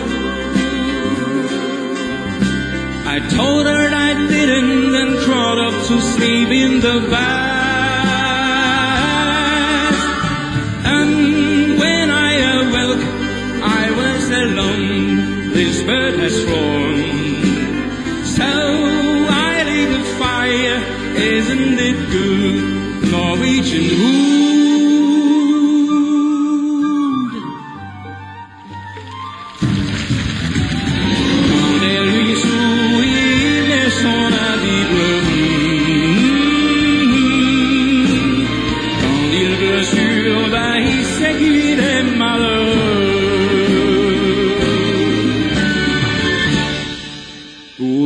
Faire pardonner, il. 这算彩虹屁吗？刘欢老师的法语说的是真好啊！我听不懂，我都听着都是哔哔哔，呵呵呵，而且是吐痰，就这种。嗯，对。但是龚琳娜老师的《小河淌水》直接就把大家震惊了。呃，还不错啊，但是也是飙了高音。他是在江苏卫视唱过这首，嗯，你应该在 B 站上能找到他在江苏卫视唱那个《全能之王》吧？嗯，没有吧？之王，全能之王没有吧？的时候，他唱的那会儿什么呀？他前几场排名不好，嗯、他那场等于发大招了，就是胜负心特别强。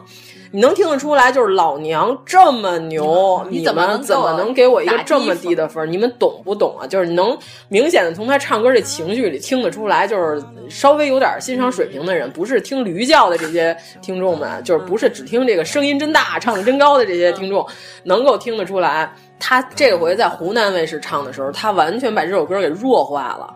他处理完了之后。他发微博，他自己也说，他说他以前觉得这首歌要美声嘛，因为它里边有一个超高的音，咱不懂声乐，咱不知道这个音到底有多高低啊。因为唱高音没有什么问题，关晓彤同志在呃这个演戏哭的时候也能唱出水壶烧水的这个声音，对吧？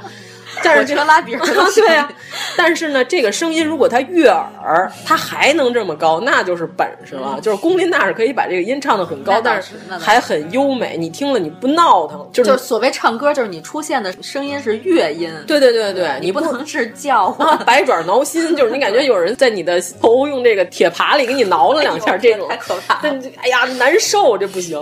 这个龚琳娜老师那是悦耳的高音，就他这回他弱化了，你把这两版对比一听就能发现，这版没有那个那么。反正你听龚琳娜唱，尤其是有词的部分，我感觉啊，确实是特别细腻。嗯，而且她这回她最后唱哭了，嗯，因为他录这期的时候，他家里有一亲人正好去世了啊，是吗？对，所以他唱到结尾的时候，他就都自己把自己给唱感动了。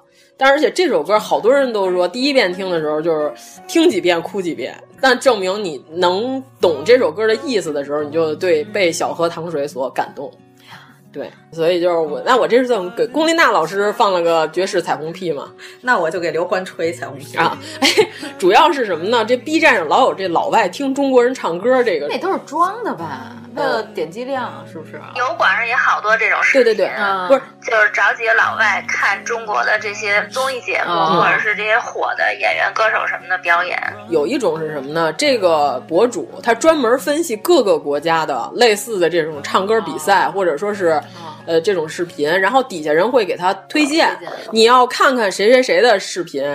先开始他会自己先分析几个，比如说他们国家最火的，他不是说我就看，然后我就我就震惊，我就捶胸顿足，他是要专业分析，他会暂停，他会说你看这个胸腔共鸣，他把这声带拉到了无限长，他才能发出这个音，他是他要从专业角度上讲解。这种我也见过，确实这个还不错。我前一段时间看过，就是两个美国的那个 rapper 分析吴亦凡，他那个专辑不是在排行榜上被。粉丝刷榜刷到第一嘛，嗯、然后就美国人也嗯，谁是吴亦凡，谁是 Chris Wu，一个 YouTuber 做了一期节目，就是 专门 diss 他，专门 diss 他可还行，就是他排行榜上排行榜的那几首歌，然后就放一句，然后有两个。应该我不认识啊，应该也不是特别知名的 rapper，然后就那种表情，嗯，觉得就这玩意儿也能刷，这也叫 rap，然后还放了他的 MV，好像类似是就是有抄袭的那种感觉，因为是跟其他的 MV 做了一个对比，嗯、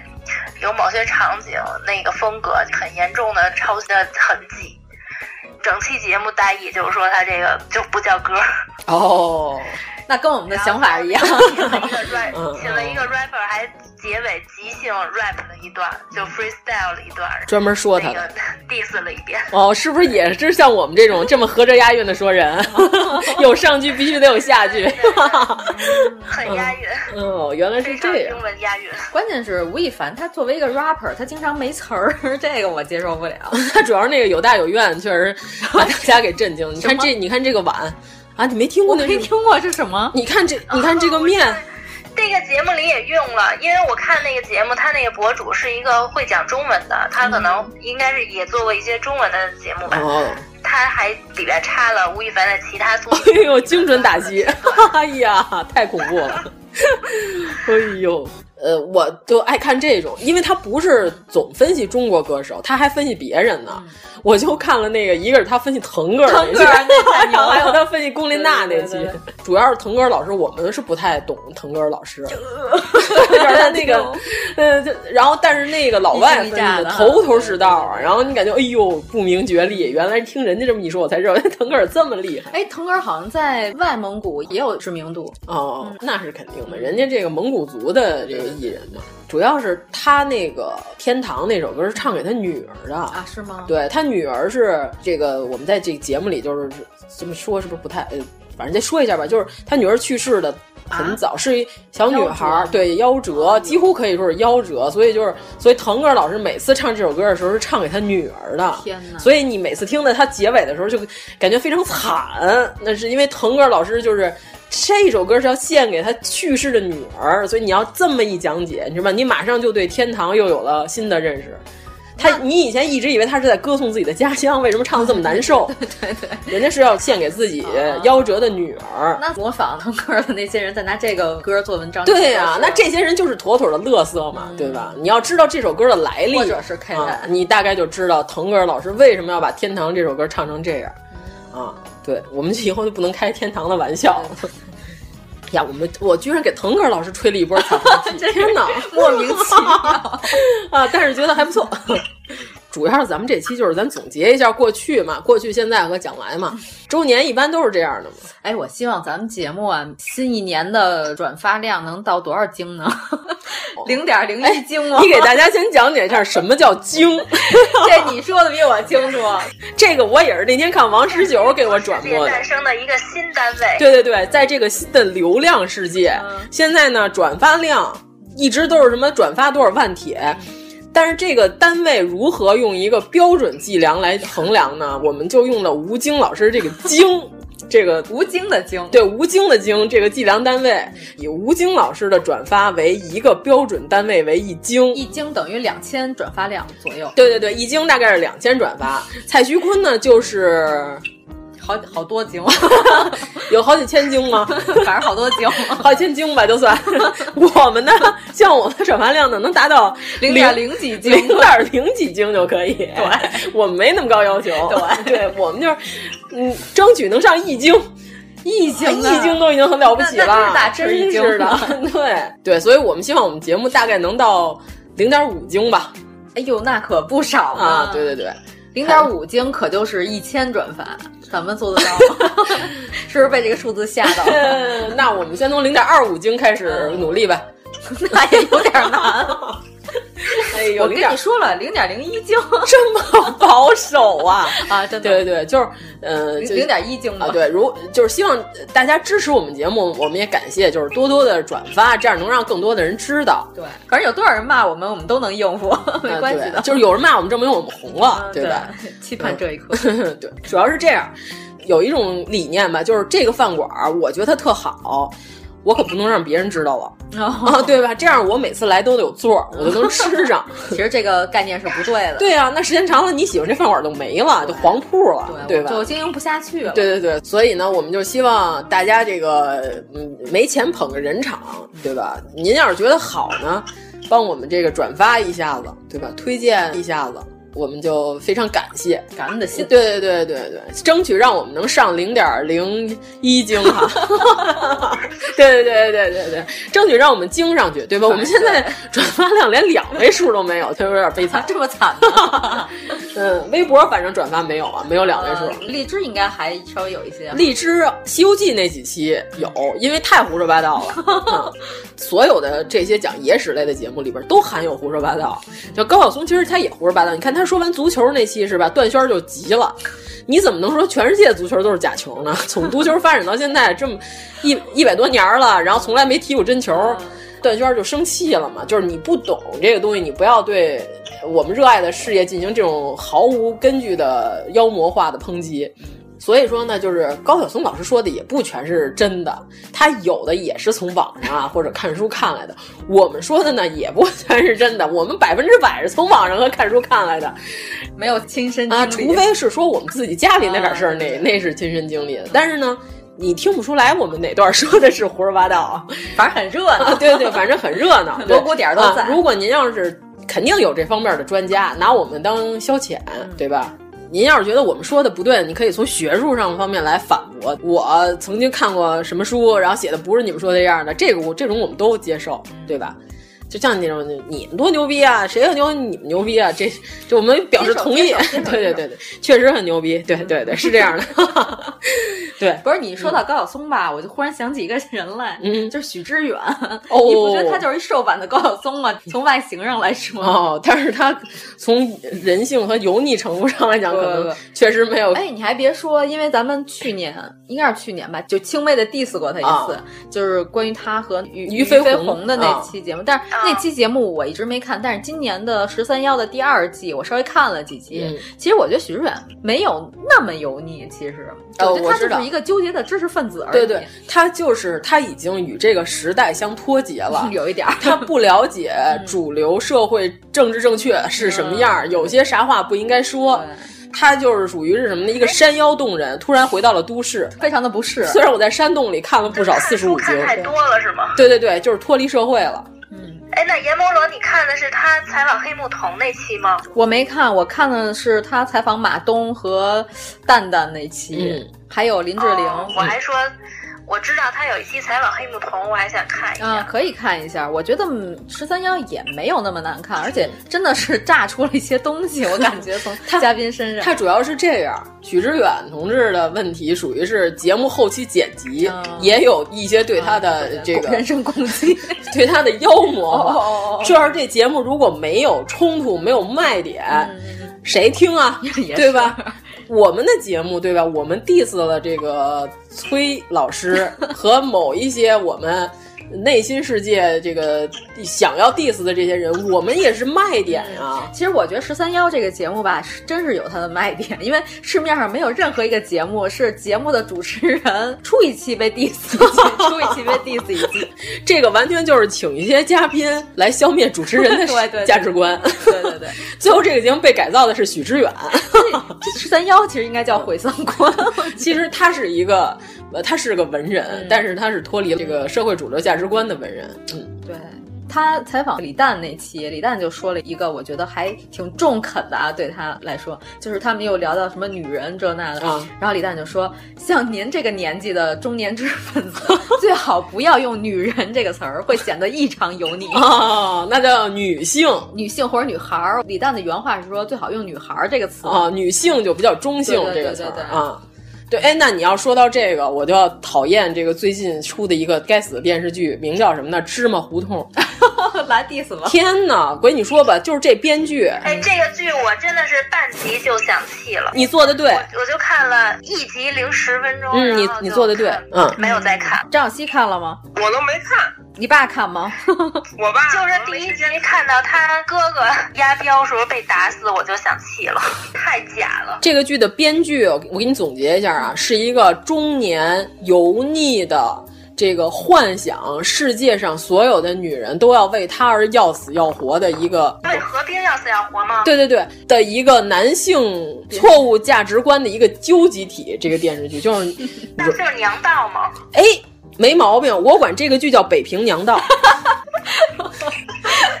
对呀、啊，这个剧不叫芝麻胡同，这个剧叫《北平娘道》。继续，你继续。这我这无法忍受，你知道吗？就是。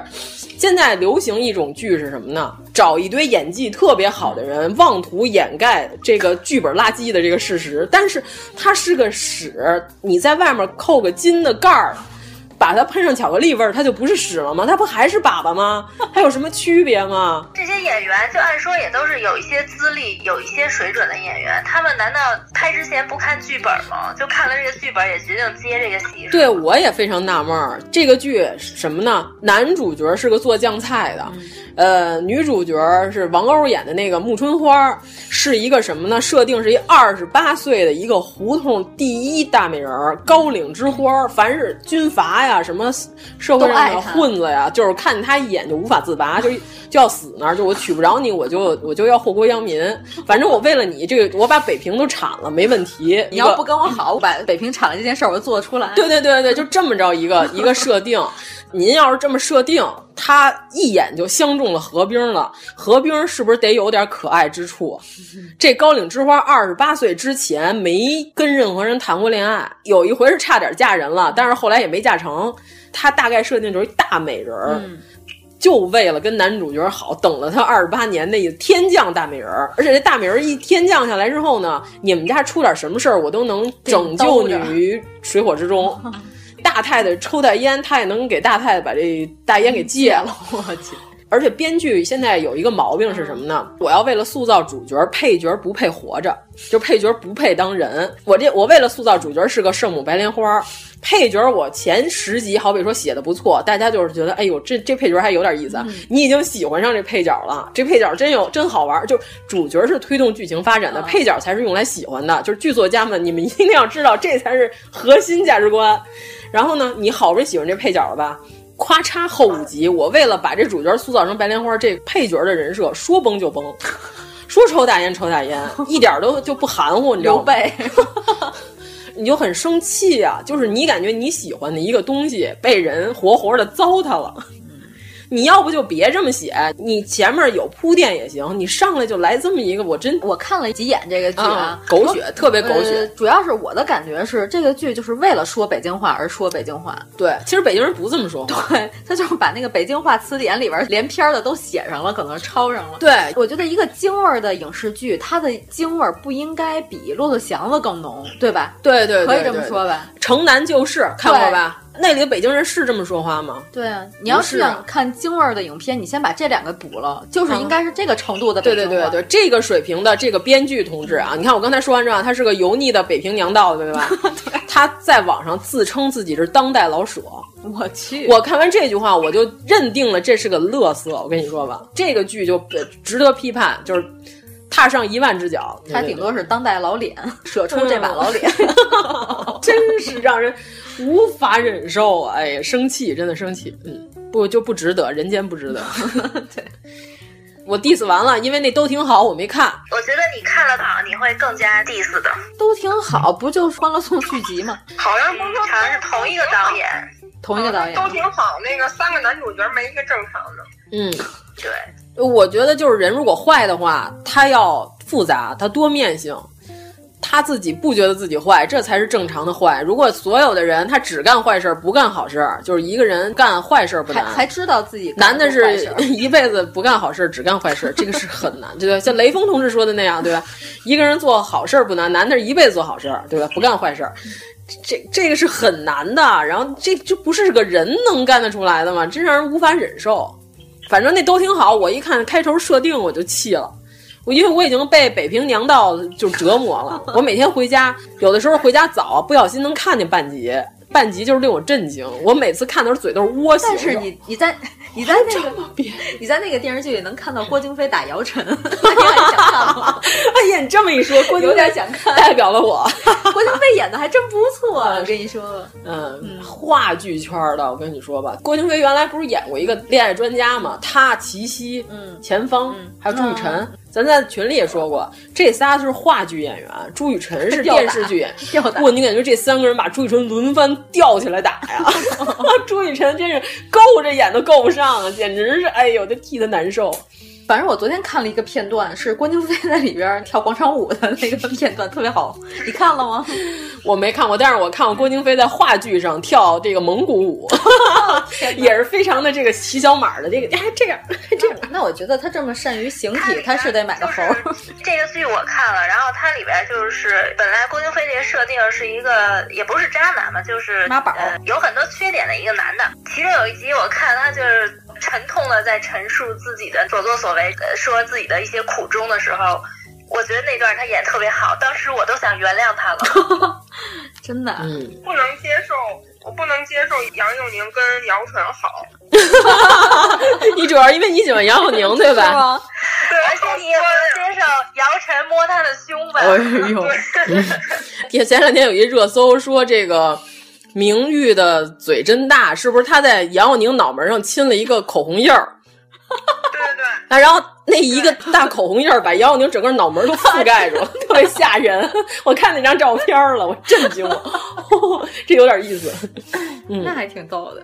对当成一个喜剧看吧。就刚才咱说的这个，就是不可理喻的这种北平娘道，还有这种什么呢？专门制造狗血矛盾。嗯嗯嗯。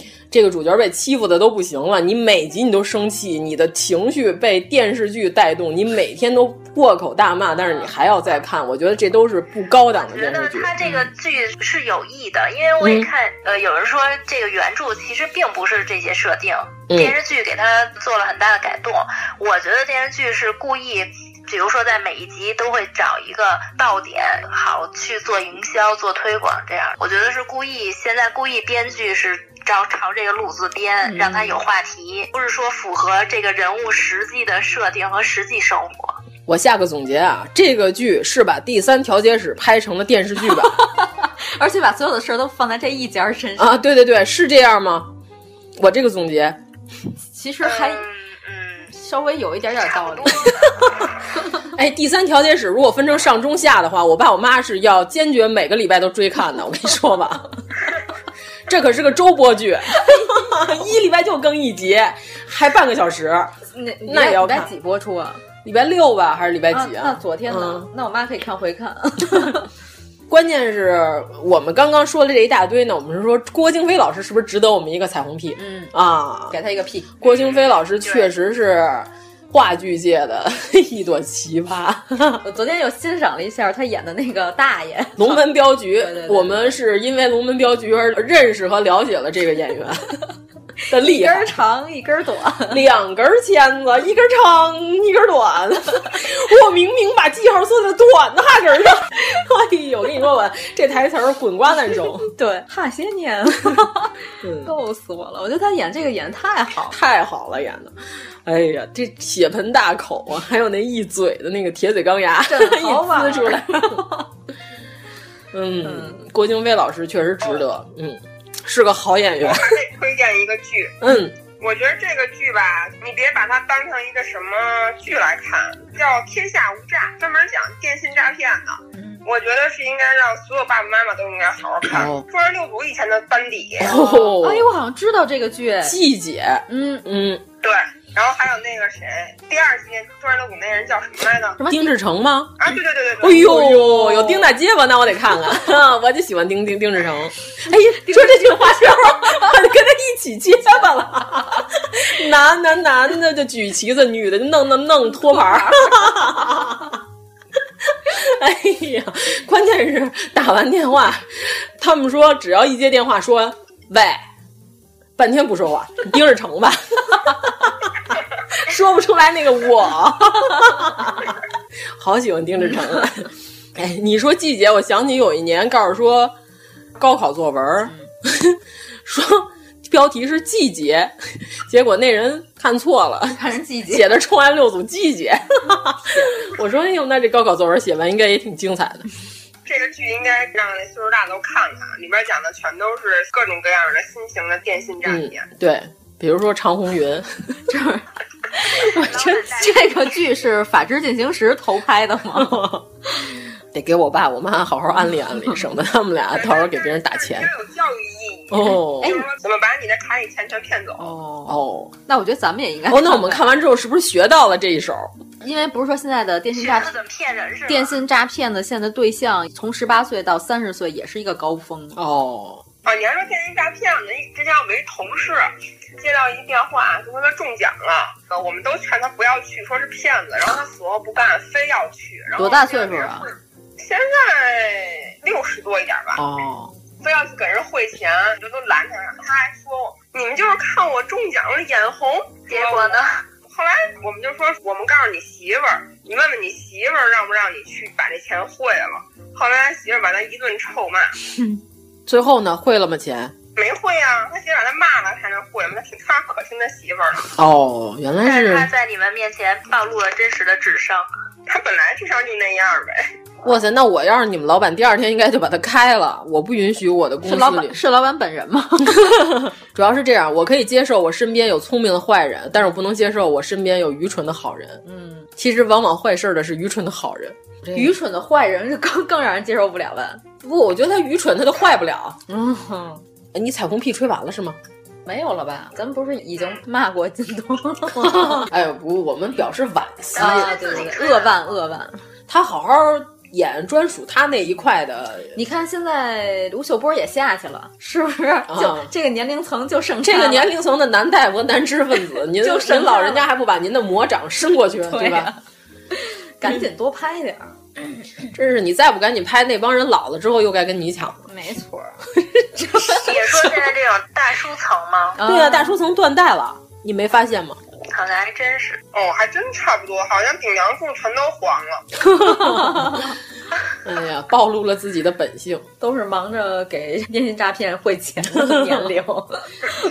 主要是咱们三周年主旨就是瞎聊天儿呗，闲聊，啊真的并顺便说一下自己。我还以为有主题呢，主题就是彩虹屁嘛，吹自己嘛，自吹自擂的自己。吹吹自己，快快吹吹吹！主题就是我们这件事能坚持三年，我觉得这 这件事本身就是值得大吹特吹的。啊，对对，反正你您只要是进了我们群，只要您待的够久，就能看到一些特别神奇的东西，嗯，神奇的物体。对啊，就比如说娱乐的大瓜，然后还有一些 KY 的被我们呃踢掉的一些人 对对 对对，真是天下之大，无奇不有。对对，确实是这样的。电视节那期嘛，对吧？我提前在朋友圈发了一张咱那封面图，我说预告一下下一期，对吧？别的人都是说哇好期待，嗯然后要不然说好好好，马上就要更新了，终于更了，或者点个赞。啊，对，或者你点个赞，或者你啥都不评，对，甚至你你可以调侃，哎呀，终于要更了，都一个月了什么的，有生之年。啊，有生之年什么的，这都行，非得来一句，我觉得有点怪，用你觉得怪吗？我用你，我用你，给钱了吗？真是 给钱了啊，就能觉得怪吗？你觉得怪，你设计一不怪的呀？你设计那破玩意儿，我还未必看得上呢。我们都是干了十几年老设计了，你是不是要说那天那事儿？然后我们作为封面，您这儿来一句片儿汤话，告诉说你觉得怪，我五分钟做出来的封面好吗？我都快忙死了，这这见缝插针做出来的，是那五分钟我李正利灵魂附体，我跟你说吧。我 又怕也被老板看见我干自己的活儿，然后又着急上线，赶紧把封面做出来。分钟都产生它的价值，可不，真是你还你这你这又又回到点题了是吗？啊首尾呼应。那可不，必须的。我们这都是想起来就得卷两下，所以他后来被我们踢了嘛。当时我第一时间就已经把他拉黑了，因为我觉得我高尚的朋友圈不配被他看到，嗯对吧？后续他在我们群里又做出了一些令人发指的事情，令我们不得不把他踢了。啊，是什么来着？忘了啊，就没事儿推别的电台的节目嘛，哦就他呀对啊。要我还逼，对，我觉得那几个电台如果知道他们被逼成这个奶奶样的话，可能也会逼他，真的。他说别的电台同事把别的电台的名字里加了好多“逼”这个字，他是用文字打出来的，你知道吗？哎，这个咱要重申一下啊，我们电台呢，希望大家在人家别的电台里的时候，因为我们群里边也有很多听友，人家也听别的电台，他们也在人家电台群。就是我希望是什么呢？就是你不要没事在人家电台群刷我们节目，对吧？这个让我们无故的招人讨厌。对啊，找什么存在感？这你不就是在鹿晗的微博底下刷吴亦凡吗？你人家能高兴了吗？昨你也天咱们群不想想里真有一个这么干的，你就忘了吗？啊，活该！这种就是纯 KY，你知道吗？人家自己不提，你永远都不要提，对吧？我们首先我们不希望。人家电台的群里头刷我们，你在你自己朋友圈，你爱发什么发什么，那是你自己的朋友圈。其次，那我们显然我们也不希望我们的电台群你刷别的电台的节目吧，对吧？人儿我给你揽来了，你这儿狂刷别的电台，你是什么什么意思呢？这不就跟刚才说的在太庙里你照婚纱照，是不是还得给人家场地费呢？对吧？没毛病吧？这大哥呢就没事儿，我们提醒过他，我说您啊，您别老没事儿发别的节目，您要是想说呢，您可以私下交流。从此之后，他每次发别的节目呢，他给人名字打个逼，对，抠掉俩字儿，对对对对对换成那个对左边口字旁，一边一个毕业的毕的那对对个字。逼完之后呢，最后结尾还得自己加一句：“哎，这群可不让说别的电台。”甩闲咧哎，这您还甩片儿汤话，片儿汤话甩不着。对呀，你甩着吗？那我能不卷你吗？你我是什么人啊？我人间谛听，我早看出来了，好吗？哎，我们这个这个负能量好像有点强，我感觉。对呀、那我肯定我要。这期咱们每次都是先要说彩虹屁，结果没吹起来就变成狂 diss。不是，我跟你说吧，我可能还是主攻骂街这块。就是我确实，就如果我要是丧心病狂的夸人呢，不知道为什么结尾总要加两句。可能是与我这个人生的生长轨迹，是因为是个设计师有关系。哎呀，你每天就是真的，你要碰到各种各样的奇葩。等于你的你现在的人物性格是被甲方塑造的。对对对，那真是被甲方塑造的。刚开始上班的时候不是这样的，你时间长了就是，你就经常能碰到这种情况啊，就是你做一东西，决定买你们公司的这个东西了，付钱了，对吧？您都决定给钱了，这活谈成了，合同咱签完了，非得甩两句，嘿，比那什么什么做的差远了。那你倒找那什么什么什么去啊？你找我们公司干嘛呀？你不就为了便宜吗？哎，这特别像以前在动物园买衣服，就是你都交完钱了，还得说这衣服，哎呀，反正嗯差点意思，哪哪哪，那你就别买，人家能给你好脸吗？对呀、这有毛病吗？你这些片儿汤话就不要甩，没什么意义。就是我们这个节目是吧？咱的主旨除了给你讲一些猎奇的知识。一些下三滥的娱乐新闻和大瓜，我们终极的目的是让我们共同进步吧，对吧？合理的在起码让大家不要随便给别人当爹，合理的在这个现代社会里头会聊天儿，这点就已经很难了。这很多人不会聊天儿，是的，对。也许咱们以后能专门出一个主题叫。会聊天，会聊天儿。哎呀，那不会聊天儿的人，我跟你说吧，我这辈子碰着的无数。那那你甲方没办法，人家花钱了，那真不会聊天儿。你给他加着班，他还在旁边说你呢。我跟你说吧，你们公司是我合作过最差的。他花了那五块钱了，你知道吗？啊，就是你在这儿干着活，他在旁边这么说你，对吧？你说我能不 diss 他吗？我是设计啊，我又不是对接，我不是 AE，你说不着我。那我直接就卷他了，我直接就说，我说我们公司吧是这样，什么样的水平的人，我们分成好几个组，对接什么样的甲方。嗯，您这样的甲方呢，就是我这样的人来负责对接。我说完之后呢，他还愣了一下，他说：“你这话什么意思？” 我就告诉我说：“我现在不能告诉你，我现在告诉你，怕你印象不深。”最后他就不直接在我旁边盯着我改了，那可能是觉得心灵上受到了一些创伤，就是当时没听懂，回去琢磨了一下，就第二天不敢再来了。嗯、对呀、啊，那你说你说这话有什么意思？人家这还给你加着班呢，通宵哎，数着暖气片想了半宿，什么意思？我现在已经好久不通宵了，嗯、那是干不动了。嗯那你原来那年轻的时候就就狂用你呗？那我们设计圈就这样啊，女的当男的用，男的当畜生用，对吧？都都是这么干过来的。就是什么你你知道他有多努力吗？看过凌晨四点的太阳，呃，凌晨四点的月亮，凌晨几点的月亮我都见过呀，对吧？我们节目就是您要好好听呢，您大概有很多，您要真听进去，能知道我们是大家共同进步，在这个现代社会里要学会聊天儿。这个算是我们节目的一个彩虹屁吗？哎呦，春姐累死我了，终于总结出来了。咱这期节目做的跟八马褂儿似的。我刚想说，哎呦，我的妈呀，这你每一段都是井刮每一集。哎呀，累死我了。等于你这彩虹屁说的就是听咱们节目能会聊天。对对对对对对对，最起码让你知道怎么这样聊天是招人烦的。对对对，我觉得吧，就是聊天已经是晋级阶段了，可以先从闭嘴学起，对吧？有很多人闭嘴能显好，嗯，就你不说话的时候，你觉得这个人看起来是十分的可爱，一张嘴怎么这么恶心？该扔，那 可不，咱们的交情不足以支撑这一句话，我就不把你拉黑，对吧？就好好听听 K Y 那期。嗯、还有一个，就咱们这节目是不是以后就可以是这样？嗯，如果大家要是推荐的话，嗯。呃，已经喜欢上了我们的节目，嗯，您听了某一期而喜欢了，我们呢希望呢您呃听完了这一期之后，您就先听 K Y 和杠精这两期，对，大概知道我们是什么样的人，对吧？您也知道您自己是什么样的人，然后再决定是否继续 pick 我们这个节目，开机自检一下。对对对对对对对对。嗯、我希望还是要先听一下这两期的，就起码知道我们节目的立场跟价值观，对吧？我们就是这么 厉害，对，我们不惯着任何人，就没有必要。就是现代社会提高效率，是吧？就我们惯着你有什么用呢？对吧？等我躺床上，你也不给我端屎端尿，惯着你干什么？没毛病吧？这句话。是不是话糙理不糙？到底谁是谁的爹？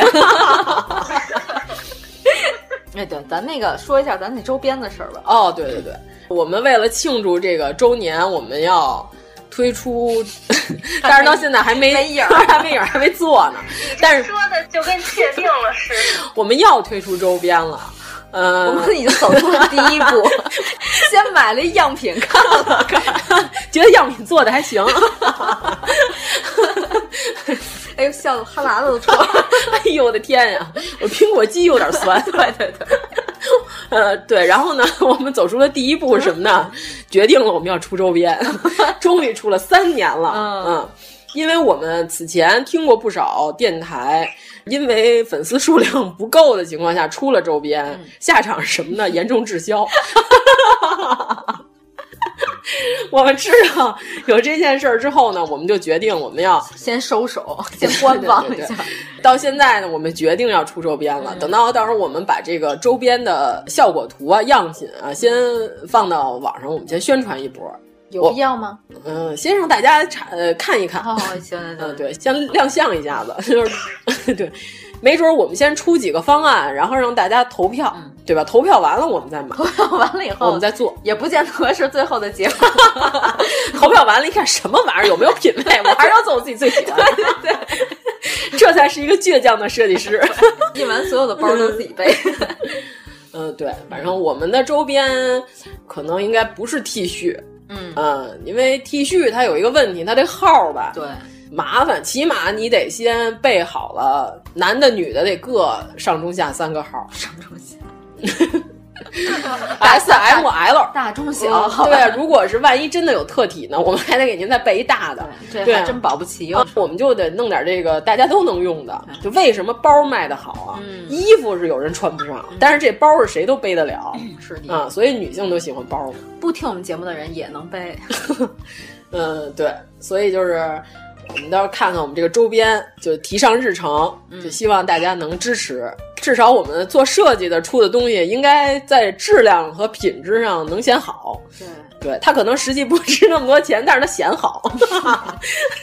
我们给它增加了附加价值。没错，嗯。嗯，我们争取不让您拿到手里说要就这个呀。嗯，反正肯定比街道发。哎，我们街道发那书怎么样？我们那街道居委会相当可以啊！你看我我都说了，你们街道有高人。嗯，对我们街道居委会都是大学生，哦，都是毕业没多长时间的。现在已经不流行小脚侦缉队了。我小脚侦缉队这个词儿可老了，是不是有人不知道是啥？富明老人还 diss 过他们，现在可真没有了。那会儿我小的时候还有。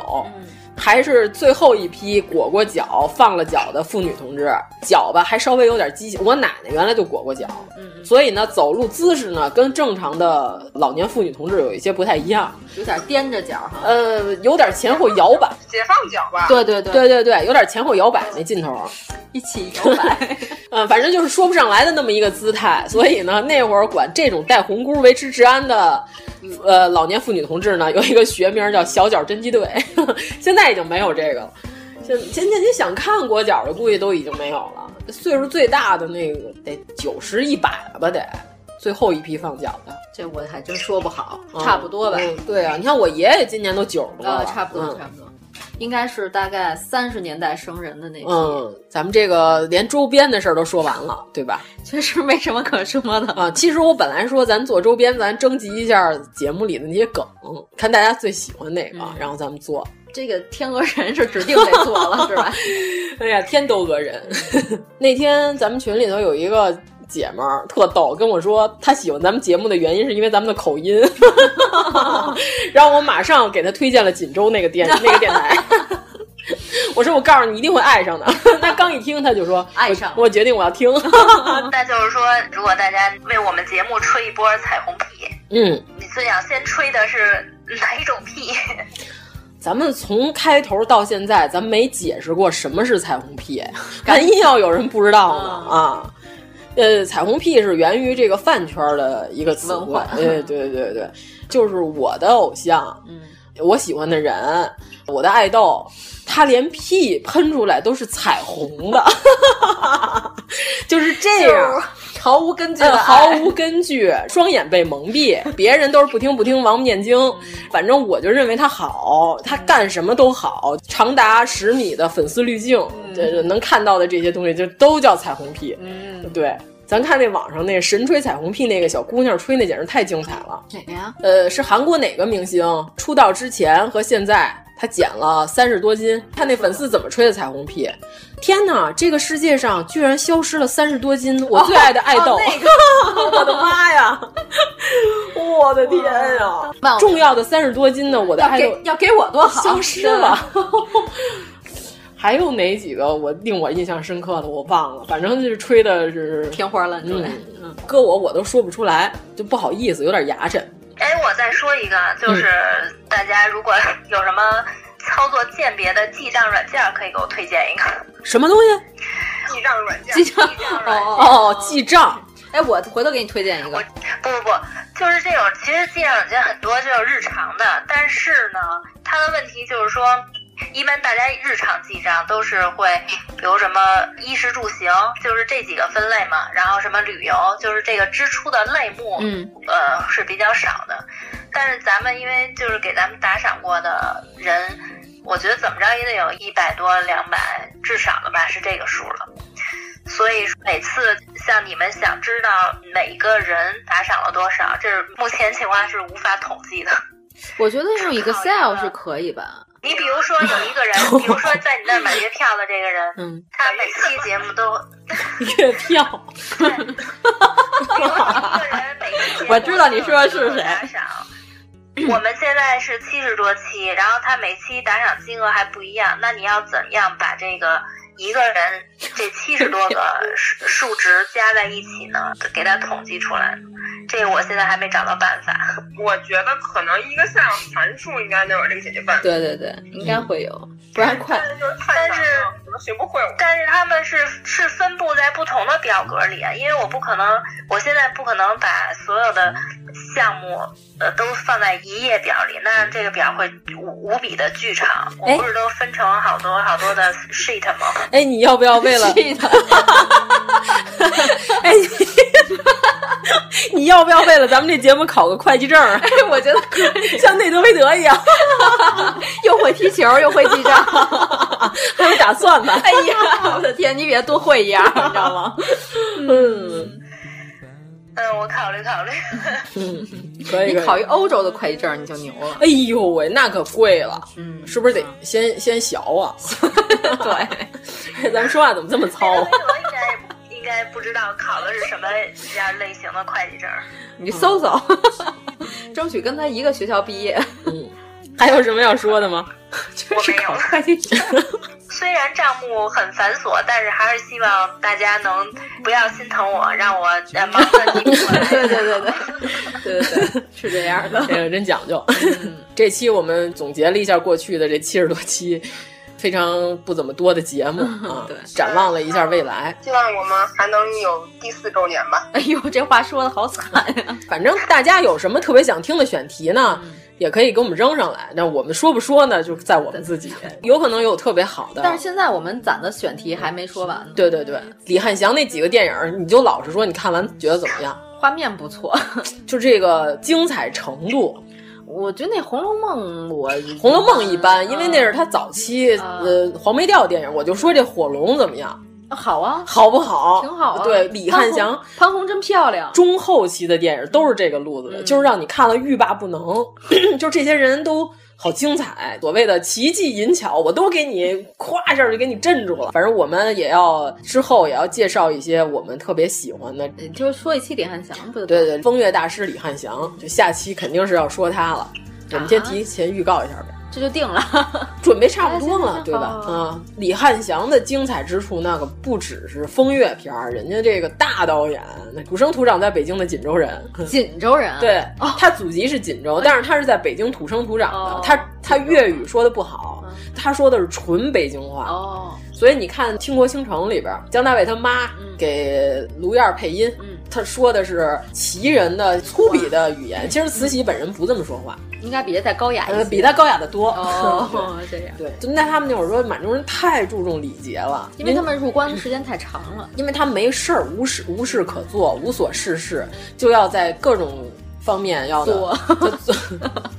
就 严高标准严要求你，因为我没啥可干的。就是那个时候的八旗的满洲人，你稍微有一点礼貌不到的地方，他就会挑你。所以就是感到生命的窒息，可能就是 除了在日本感到生命的窒息，那就是你在清末碰到了一个八级上三级的满洲人啊。你要是那些包衣奴才什么的，就可能稍微差点意思。哎，我们突然。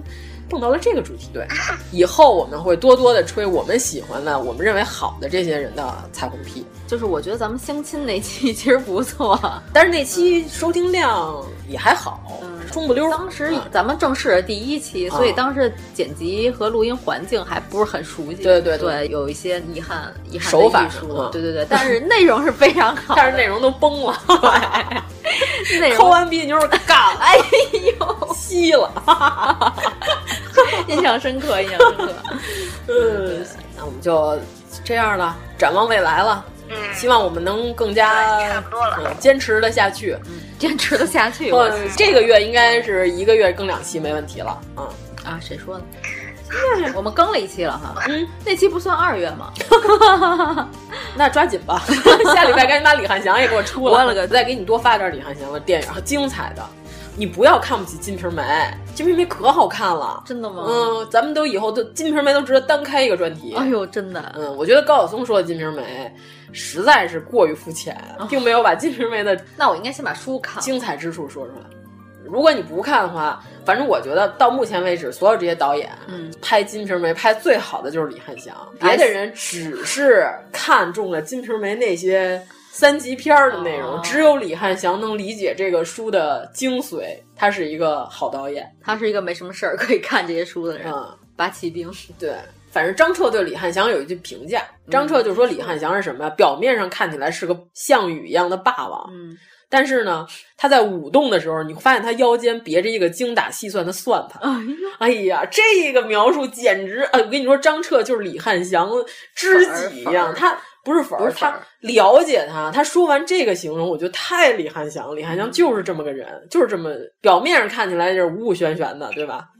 但是实际上他他有精打细算的这一面。嗯，他是一个非常市井的导演。好吧，我们就先提前，这算说了一部分下期我们要说的东西。好吧，嗯，一周年我们只是唱了一个万万没想到而已。哎呀，你记性真好！哎，这个结尾好，这个结尾好。嗯。好吧，那就回见了您嘞。好嘞。想得我肠儿寸断，望得我眼儿欲穿，好容易望到了你回来，算算已三年。想不到才相见，别离又在明天。这一回你去了几时来？难道又三年？左三年呀，右三见面有几天？为什么放不下这条心？情愿受熬煎。下面进行会议第一项议程，请主任讲话。既然张先生来了，那咱们家那些骡子、马呀的大牲口。就都卸了吧。呃，王老师你好，我是你的粉丝芒果。啊，这一期是一九八三毁三观电台三周年。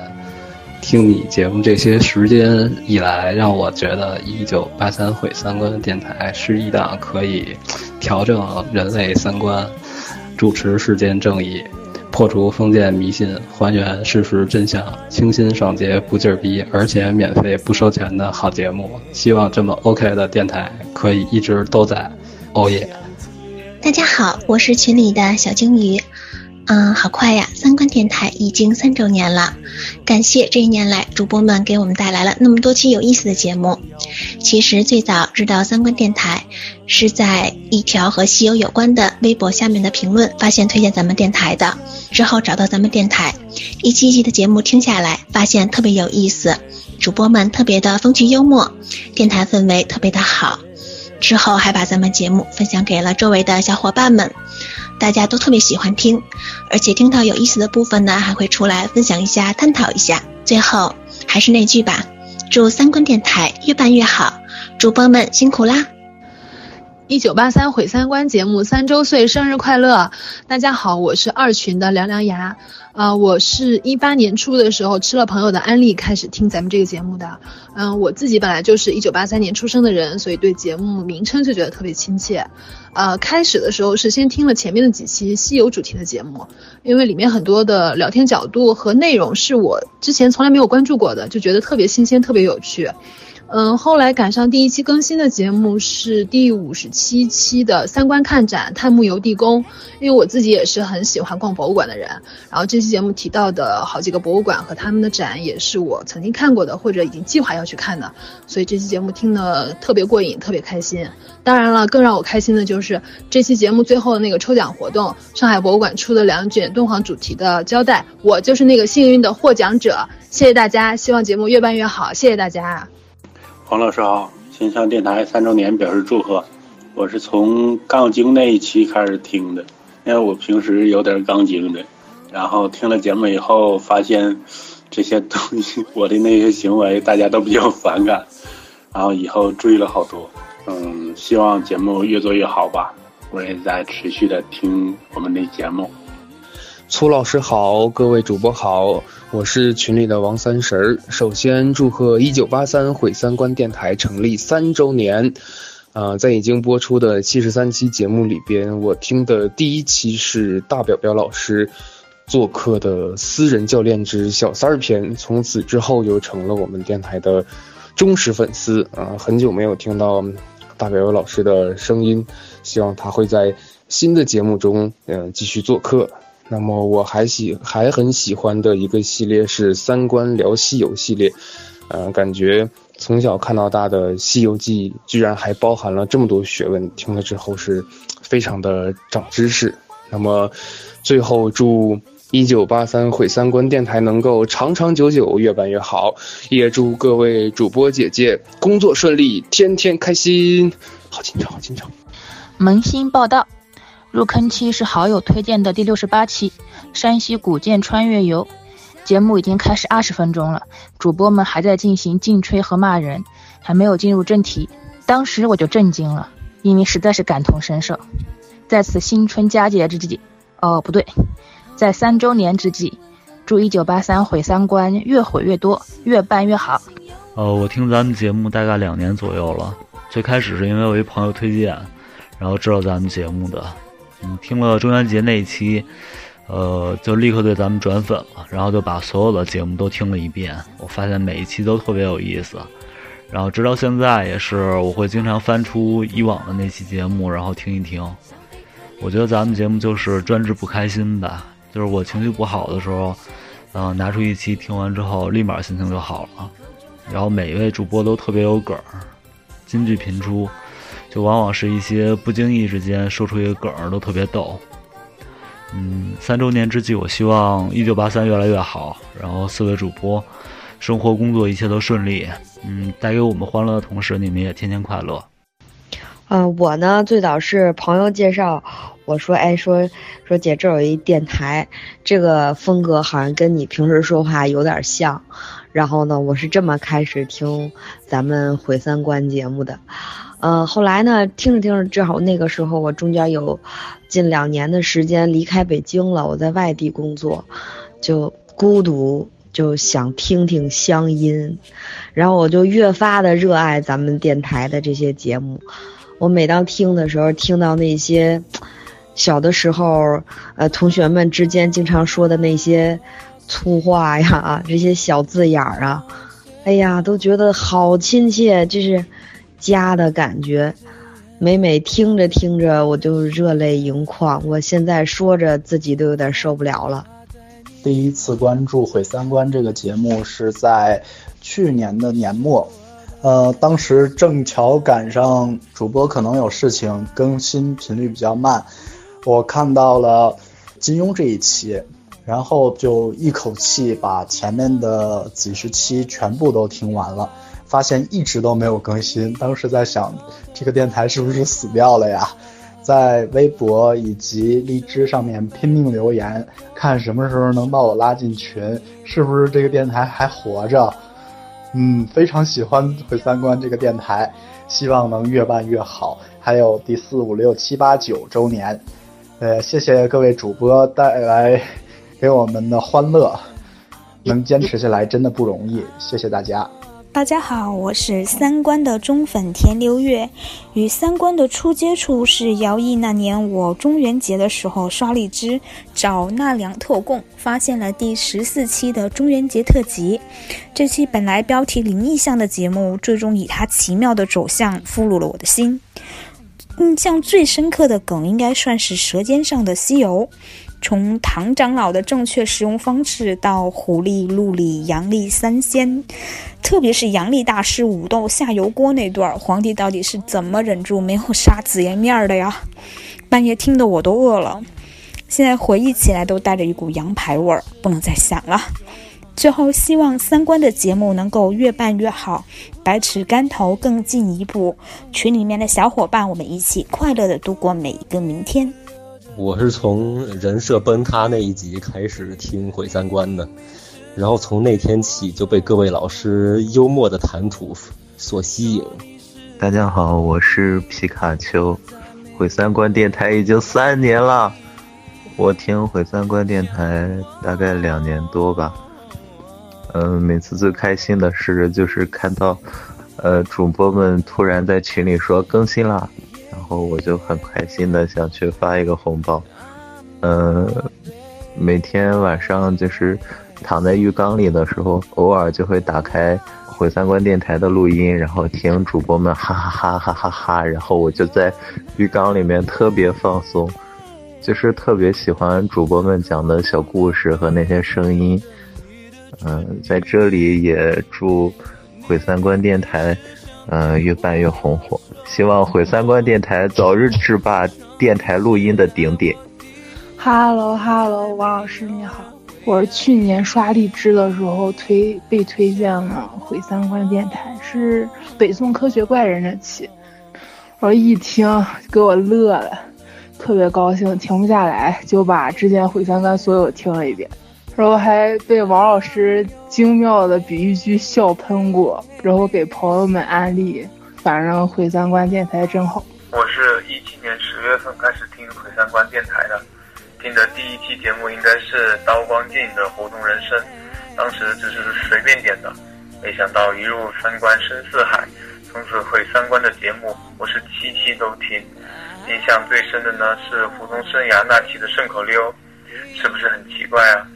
因为除了意大利的国王正在看戏那段，其他的我都没听过。当时觉得特有意思，我也是从这期开始喜欢上各个主播的，感觉她是一个温文尔雅的大姐姐。虽然她去德国之后就比较少录节目了，而且只能远程连线，但是能听到她的声音还是非常开心的。最后祝四位主播本命年事事如意，也祝毁三观电台越办越好，三周年快乐！因为不太会说话，嘴笨，所以之前毁三观的周年庆活动一直都没有参加。但是这次觉得哇，一下都陪了我们三年的时间，觉得不能再错过了。高中的时候，我和我最好的朋友都特别喜欢 CI 的一个电台节目，呃，那就用当时那个节目里的里的一个片花来借用一下，就是我们对毁三观的喜爱犹如滔滔江水连绵不绝。一七年三月，在荔枝搜索鬼故事，准备作为作图的背景声，于是搜到了最不像鬼故事的一期节目《毁三观的中元节特辑，没有故弄玄虚，没有一惊一乍，只有吐槽和各种平时听不到的冷知识。主播有趣，选题有趣，声音动听，那些浑然天成的梗信手拈来，实在是佩服佩服。在之后一口气听完了毁三观以往的所有节目，无论是开车、工作或乘车出行，都会轻车熟路地点开荔枝，找到熟悉的声音，节目质量之高，值得反复收听。个人最喜欢的一期节目是山西古建，有扩展知识、增强智力之作用，陶冶情操、美化心灵之功效。转眼间，节目已经三年了，祝愿节目越办越好，几位主播都能借此发财。河南话说真带劲。当然是山西这期最有意思。听节目的时候，正好是和小伙伴一起去晋东南，当时准备去晋城和长治一块玩一玩，啊，但是听到节目以后，立马改了行程。呃，去走一走主播推荐的路，体会一下人文关怀。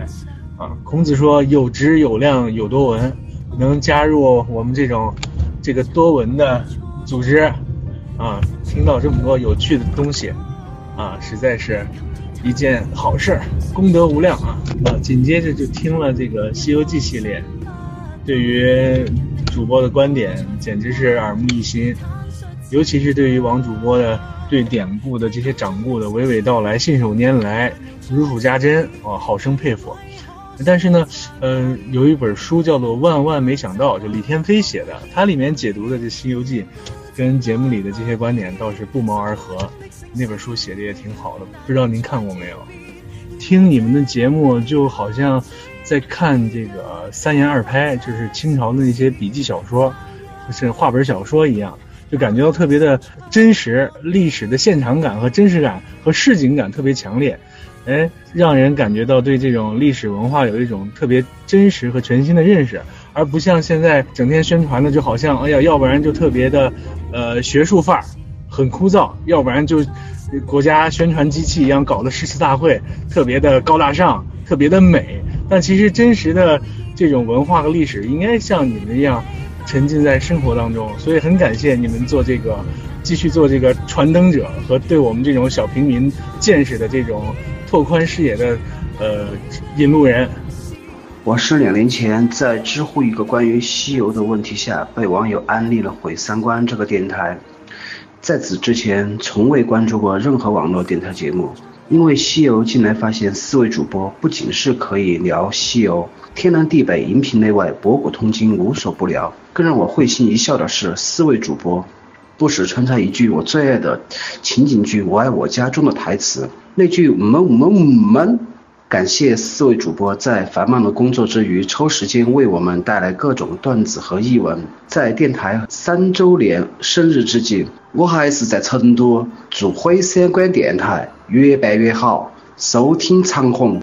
大家好。我是来自毁三观电台二群的朋友，第一次接触一九八三毁三观是在荔枝，第一眼就被名字吸引了，紧接着点开头像大图，不只是吸引，然后我就抱着试试看的态度决定服用一个疗程，于是按下了聊西游的播放键，听完的感觉是此处省略大音牺牲四个字，我心中电台节目里的踏雪寻熊本熊。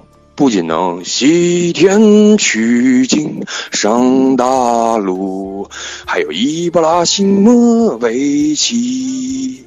文体不分家，还能两开花，非常有排面。呃，节目里偶尔闪现王老师父亲的故事，总能让我身体里多巴胺加速分泌，有血有肉，有梗有料。幸运能成为毁三观的听众，也很荣幸能加入毁三观的微信群。再次感谢四位主播，喜欢听阎摩罗聊张小希的笑。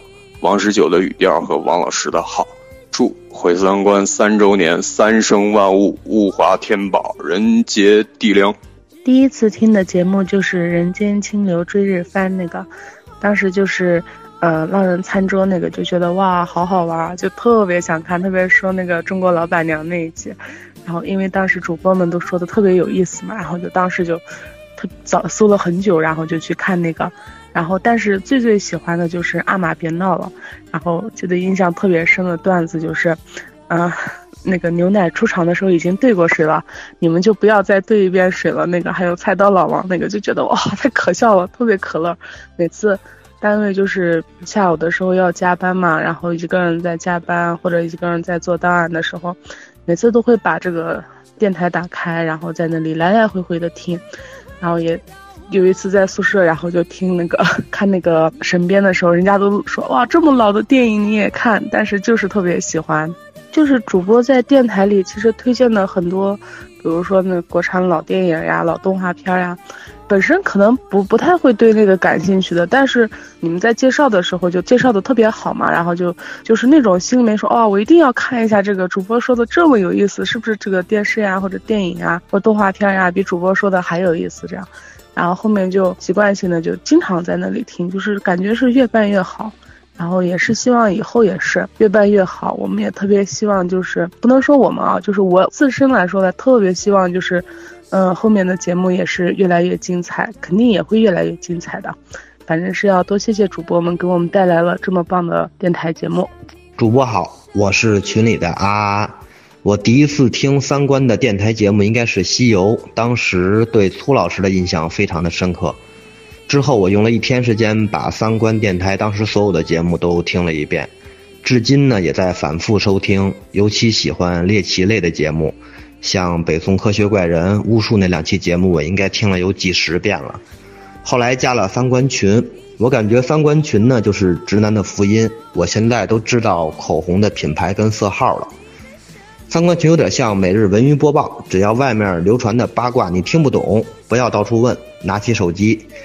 如果日常一二百条，就代表没事儿；五百条以上小瓜，一千条以上呢，那就必有大事儿出现了。最后感谢各位主播付出的努力，把我们聚在一起，做一档免费的电台节目，真的不容易，辛苦。首先非常开心，《一九八三毁三观》这个节目已经三周年了。在这里祝贺节目三周岁生日快乐！听节目呢是由室友推荐的，一开始呢是推荐了听菜刀老王的故事，然后后来呢又听了，嗯三观聊西游、六一儿童节献礼等等其他的节目，觉得特别有意思，然后也非常的寓教于乐，非常喜欢各位老师在节目里的各种神点评、神比喻。当然，最后呢，也是希望，啊，这个节目越办越好，越来越长久，还有更多更多的其他的节目的形式。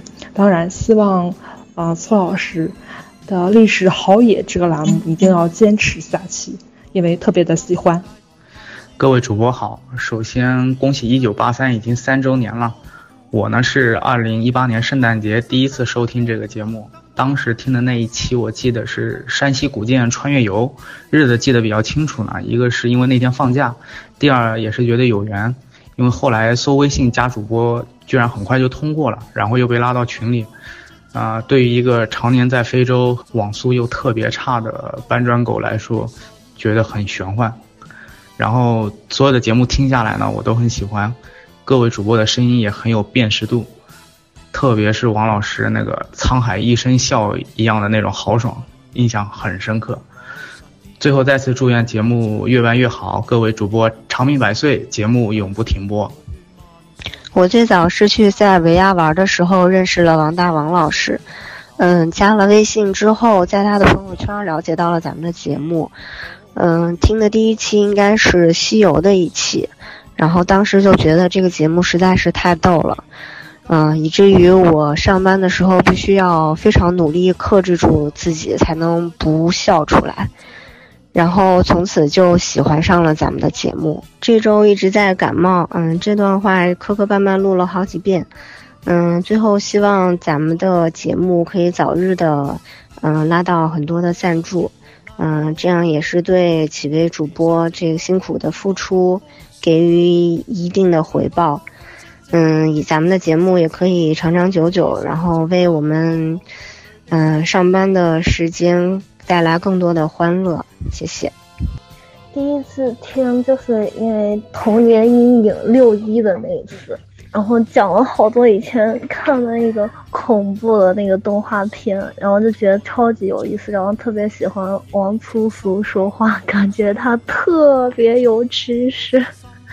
最喜欢听的就是历史好野，反正就讲的很有意思。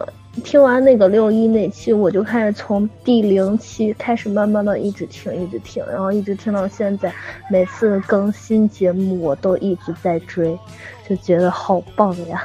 然后超级感谢四位主播给我们带来了这么好的节目，就希望你们要一直办下去。你好，粗粗老师，嗯，你们的节目让我记忆犹新的就是说《军师联盟》，听你们讲，你说他那个脑袋大腿小短腿那个满弯子跑。让我看着让我记忆深刻，安利我看了这两部电视剧，嗯，然后还有就是说你们那个隋朝古墓里说那个开墓者死，然后他那个什么中分的马是吧？我记得有有一期。我开始听一九八三毁三观是在闺蜜的推荐下听的，听了一期具体什么忘了，但是一听就一发不可收拾，每天现在盼着你们更新呢。在喜马拉雅上无意间搜到咱们节目的。第一期呢，听的是鉴表大会，对咱们的节目印象很深刻。接着又听了童年阴影，听到崔老师说到格勒米斯的时候，童年的记忆瞬间被打开了，从此对咱们的节目彻底圈粉。二零一六年十一月份的时候，然后听了相亲的那期，一中午没没睡午觉，然后从此就爱上了咱们电台，一直听到现在。我听的第一期毁三观节目是老王玩菜刀收拾骑摩托车的小青年那期，老王把菜刀剁得啪啪响，那一段简直太有意思了。我当时听了就觉得很有意思，然后就关注毁三观节目。祝一九八三毁三观电台三周年生日快乐！我是很偶然的听咱们那个《西游记》那个系列的那个，觉得咱们那个节目。挺有独特见解的，啊，粗粗老师说的都对，啊，然后还有就是，因为都年龄都差不多吧，对那个以前的那种电影什么的，都好多台词都记忆深刻。然后印象深的最近的就可能是粗老师说那个黑洞，然后说是只有陈道明从里头走出来。那可能很多人都听没听懂，但是我听懂了。那是说一个那电视剧嘛，那个黑洞那电视剧，陈道明嘛。而且后来知道粗鲁老师好像也是意大利跟尤文图斯的那个铁粉儿，那肯定以后大力支持，都是同道中人。嗯，毁三观的主播大大们，你们好，我是听复联三那期入坑的。嗯，没错，我是一个腐女。当时的情况是这样，当时我基本上听到第三分钟，我就表示我靠，这个节目太好了，太好玩了，我要誓死效忠这个节目。然后听完那一期，真的是有一种颠覆的感觉，惊为天人。然后就这个节目，我怎么这么久才发现？我发现太晚了。然后我就继续往前撸，呃，撸很多期，虽然我现在还没有补完。但是我就是借这个机会表示一下，我真的特别特别喜欢咱们这个节目。我喜欢咱们节目主播们的北京味儿，让我特别有亲切感。然后我特别喜欢那个王苏苏老师很多 修辞手法和表达方式，比如说他说冬兵像曹炳坤，洛基像鸡胸脯，白景琦像张学友等等这种特别神来之笔，我觉得我可能一辈子都忘不了这种比喻。然后我。也替我老公表白一下这个节目，他是听金庸那期入坑的，但是 而且但是他也一发不可收拾，而且他的萌点略有点奇怪，他特别喜欢听主播自我介绍，每次他从那个大家好，我是王苏苏，大家好，我是阎波罗，然后就开始哈哈大笑。他他连听主播自我介绍都能笑。现在每次他一上车，他就跟我说：“快点，我要听王苏苏。”我我们两口子祝咱们节目越办越好，长长久久，每一个主播都能开开心心、漂漂亮亮、健健康康的。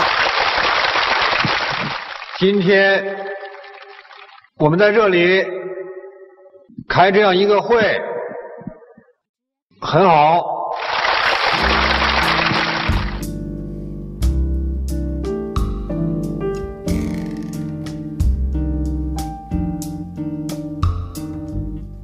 果果您喜欢我们的节目，请在微博和微信公众号搜索“一九八三毁三观”，给我们留言，告诉我们你的三观故事。Someone to hold me tight, that would be very nice. Someone to love me right, that would be very nice. Someone to understand each little dream in me. Someone to take my hand, to be a team with me. So nice. Life would be so nice if one day I'd find someone who would take my hand and samba through life with me. Someone to cling to me, stay with me right or wrong. Someone to sing to me some little samba song. Someone to take my heart, then give his heart to me. Someone who's ready to give love a start with me. Oh, yes, that would be so nice. Should it be you and me, I could see it would be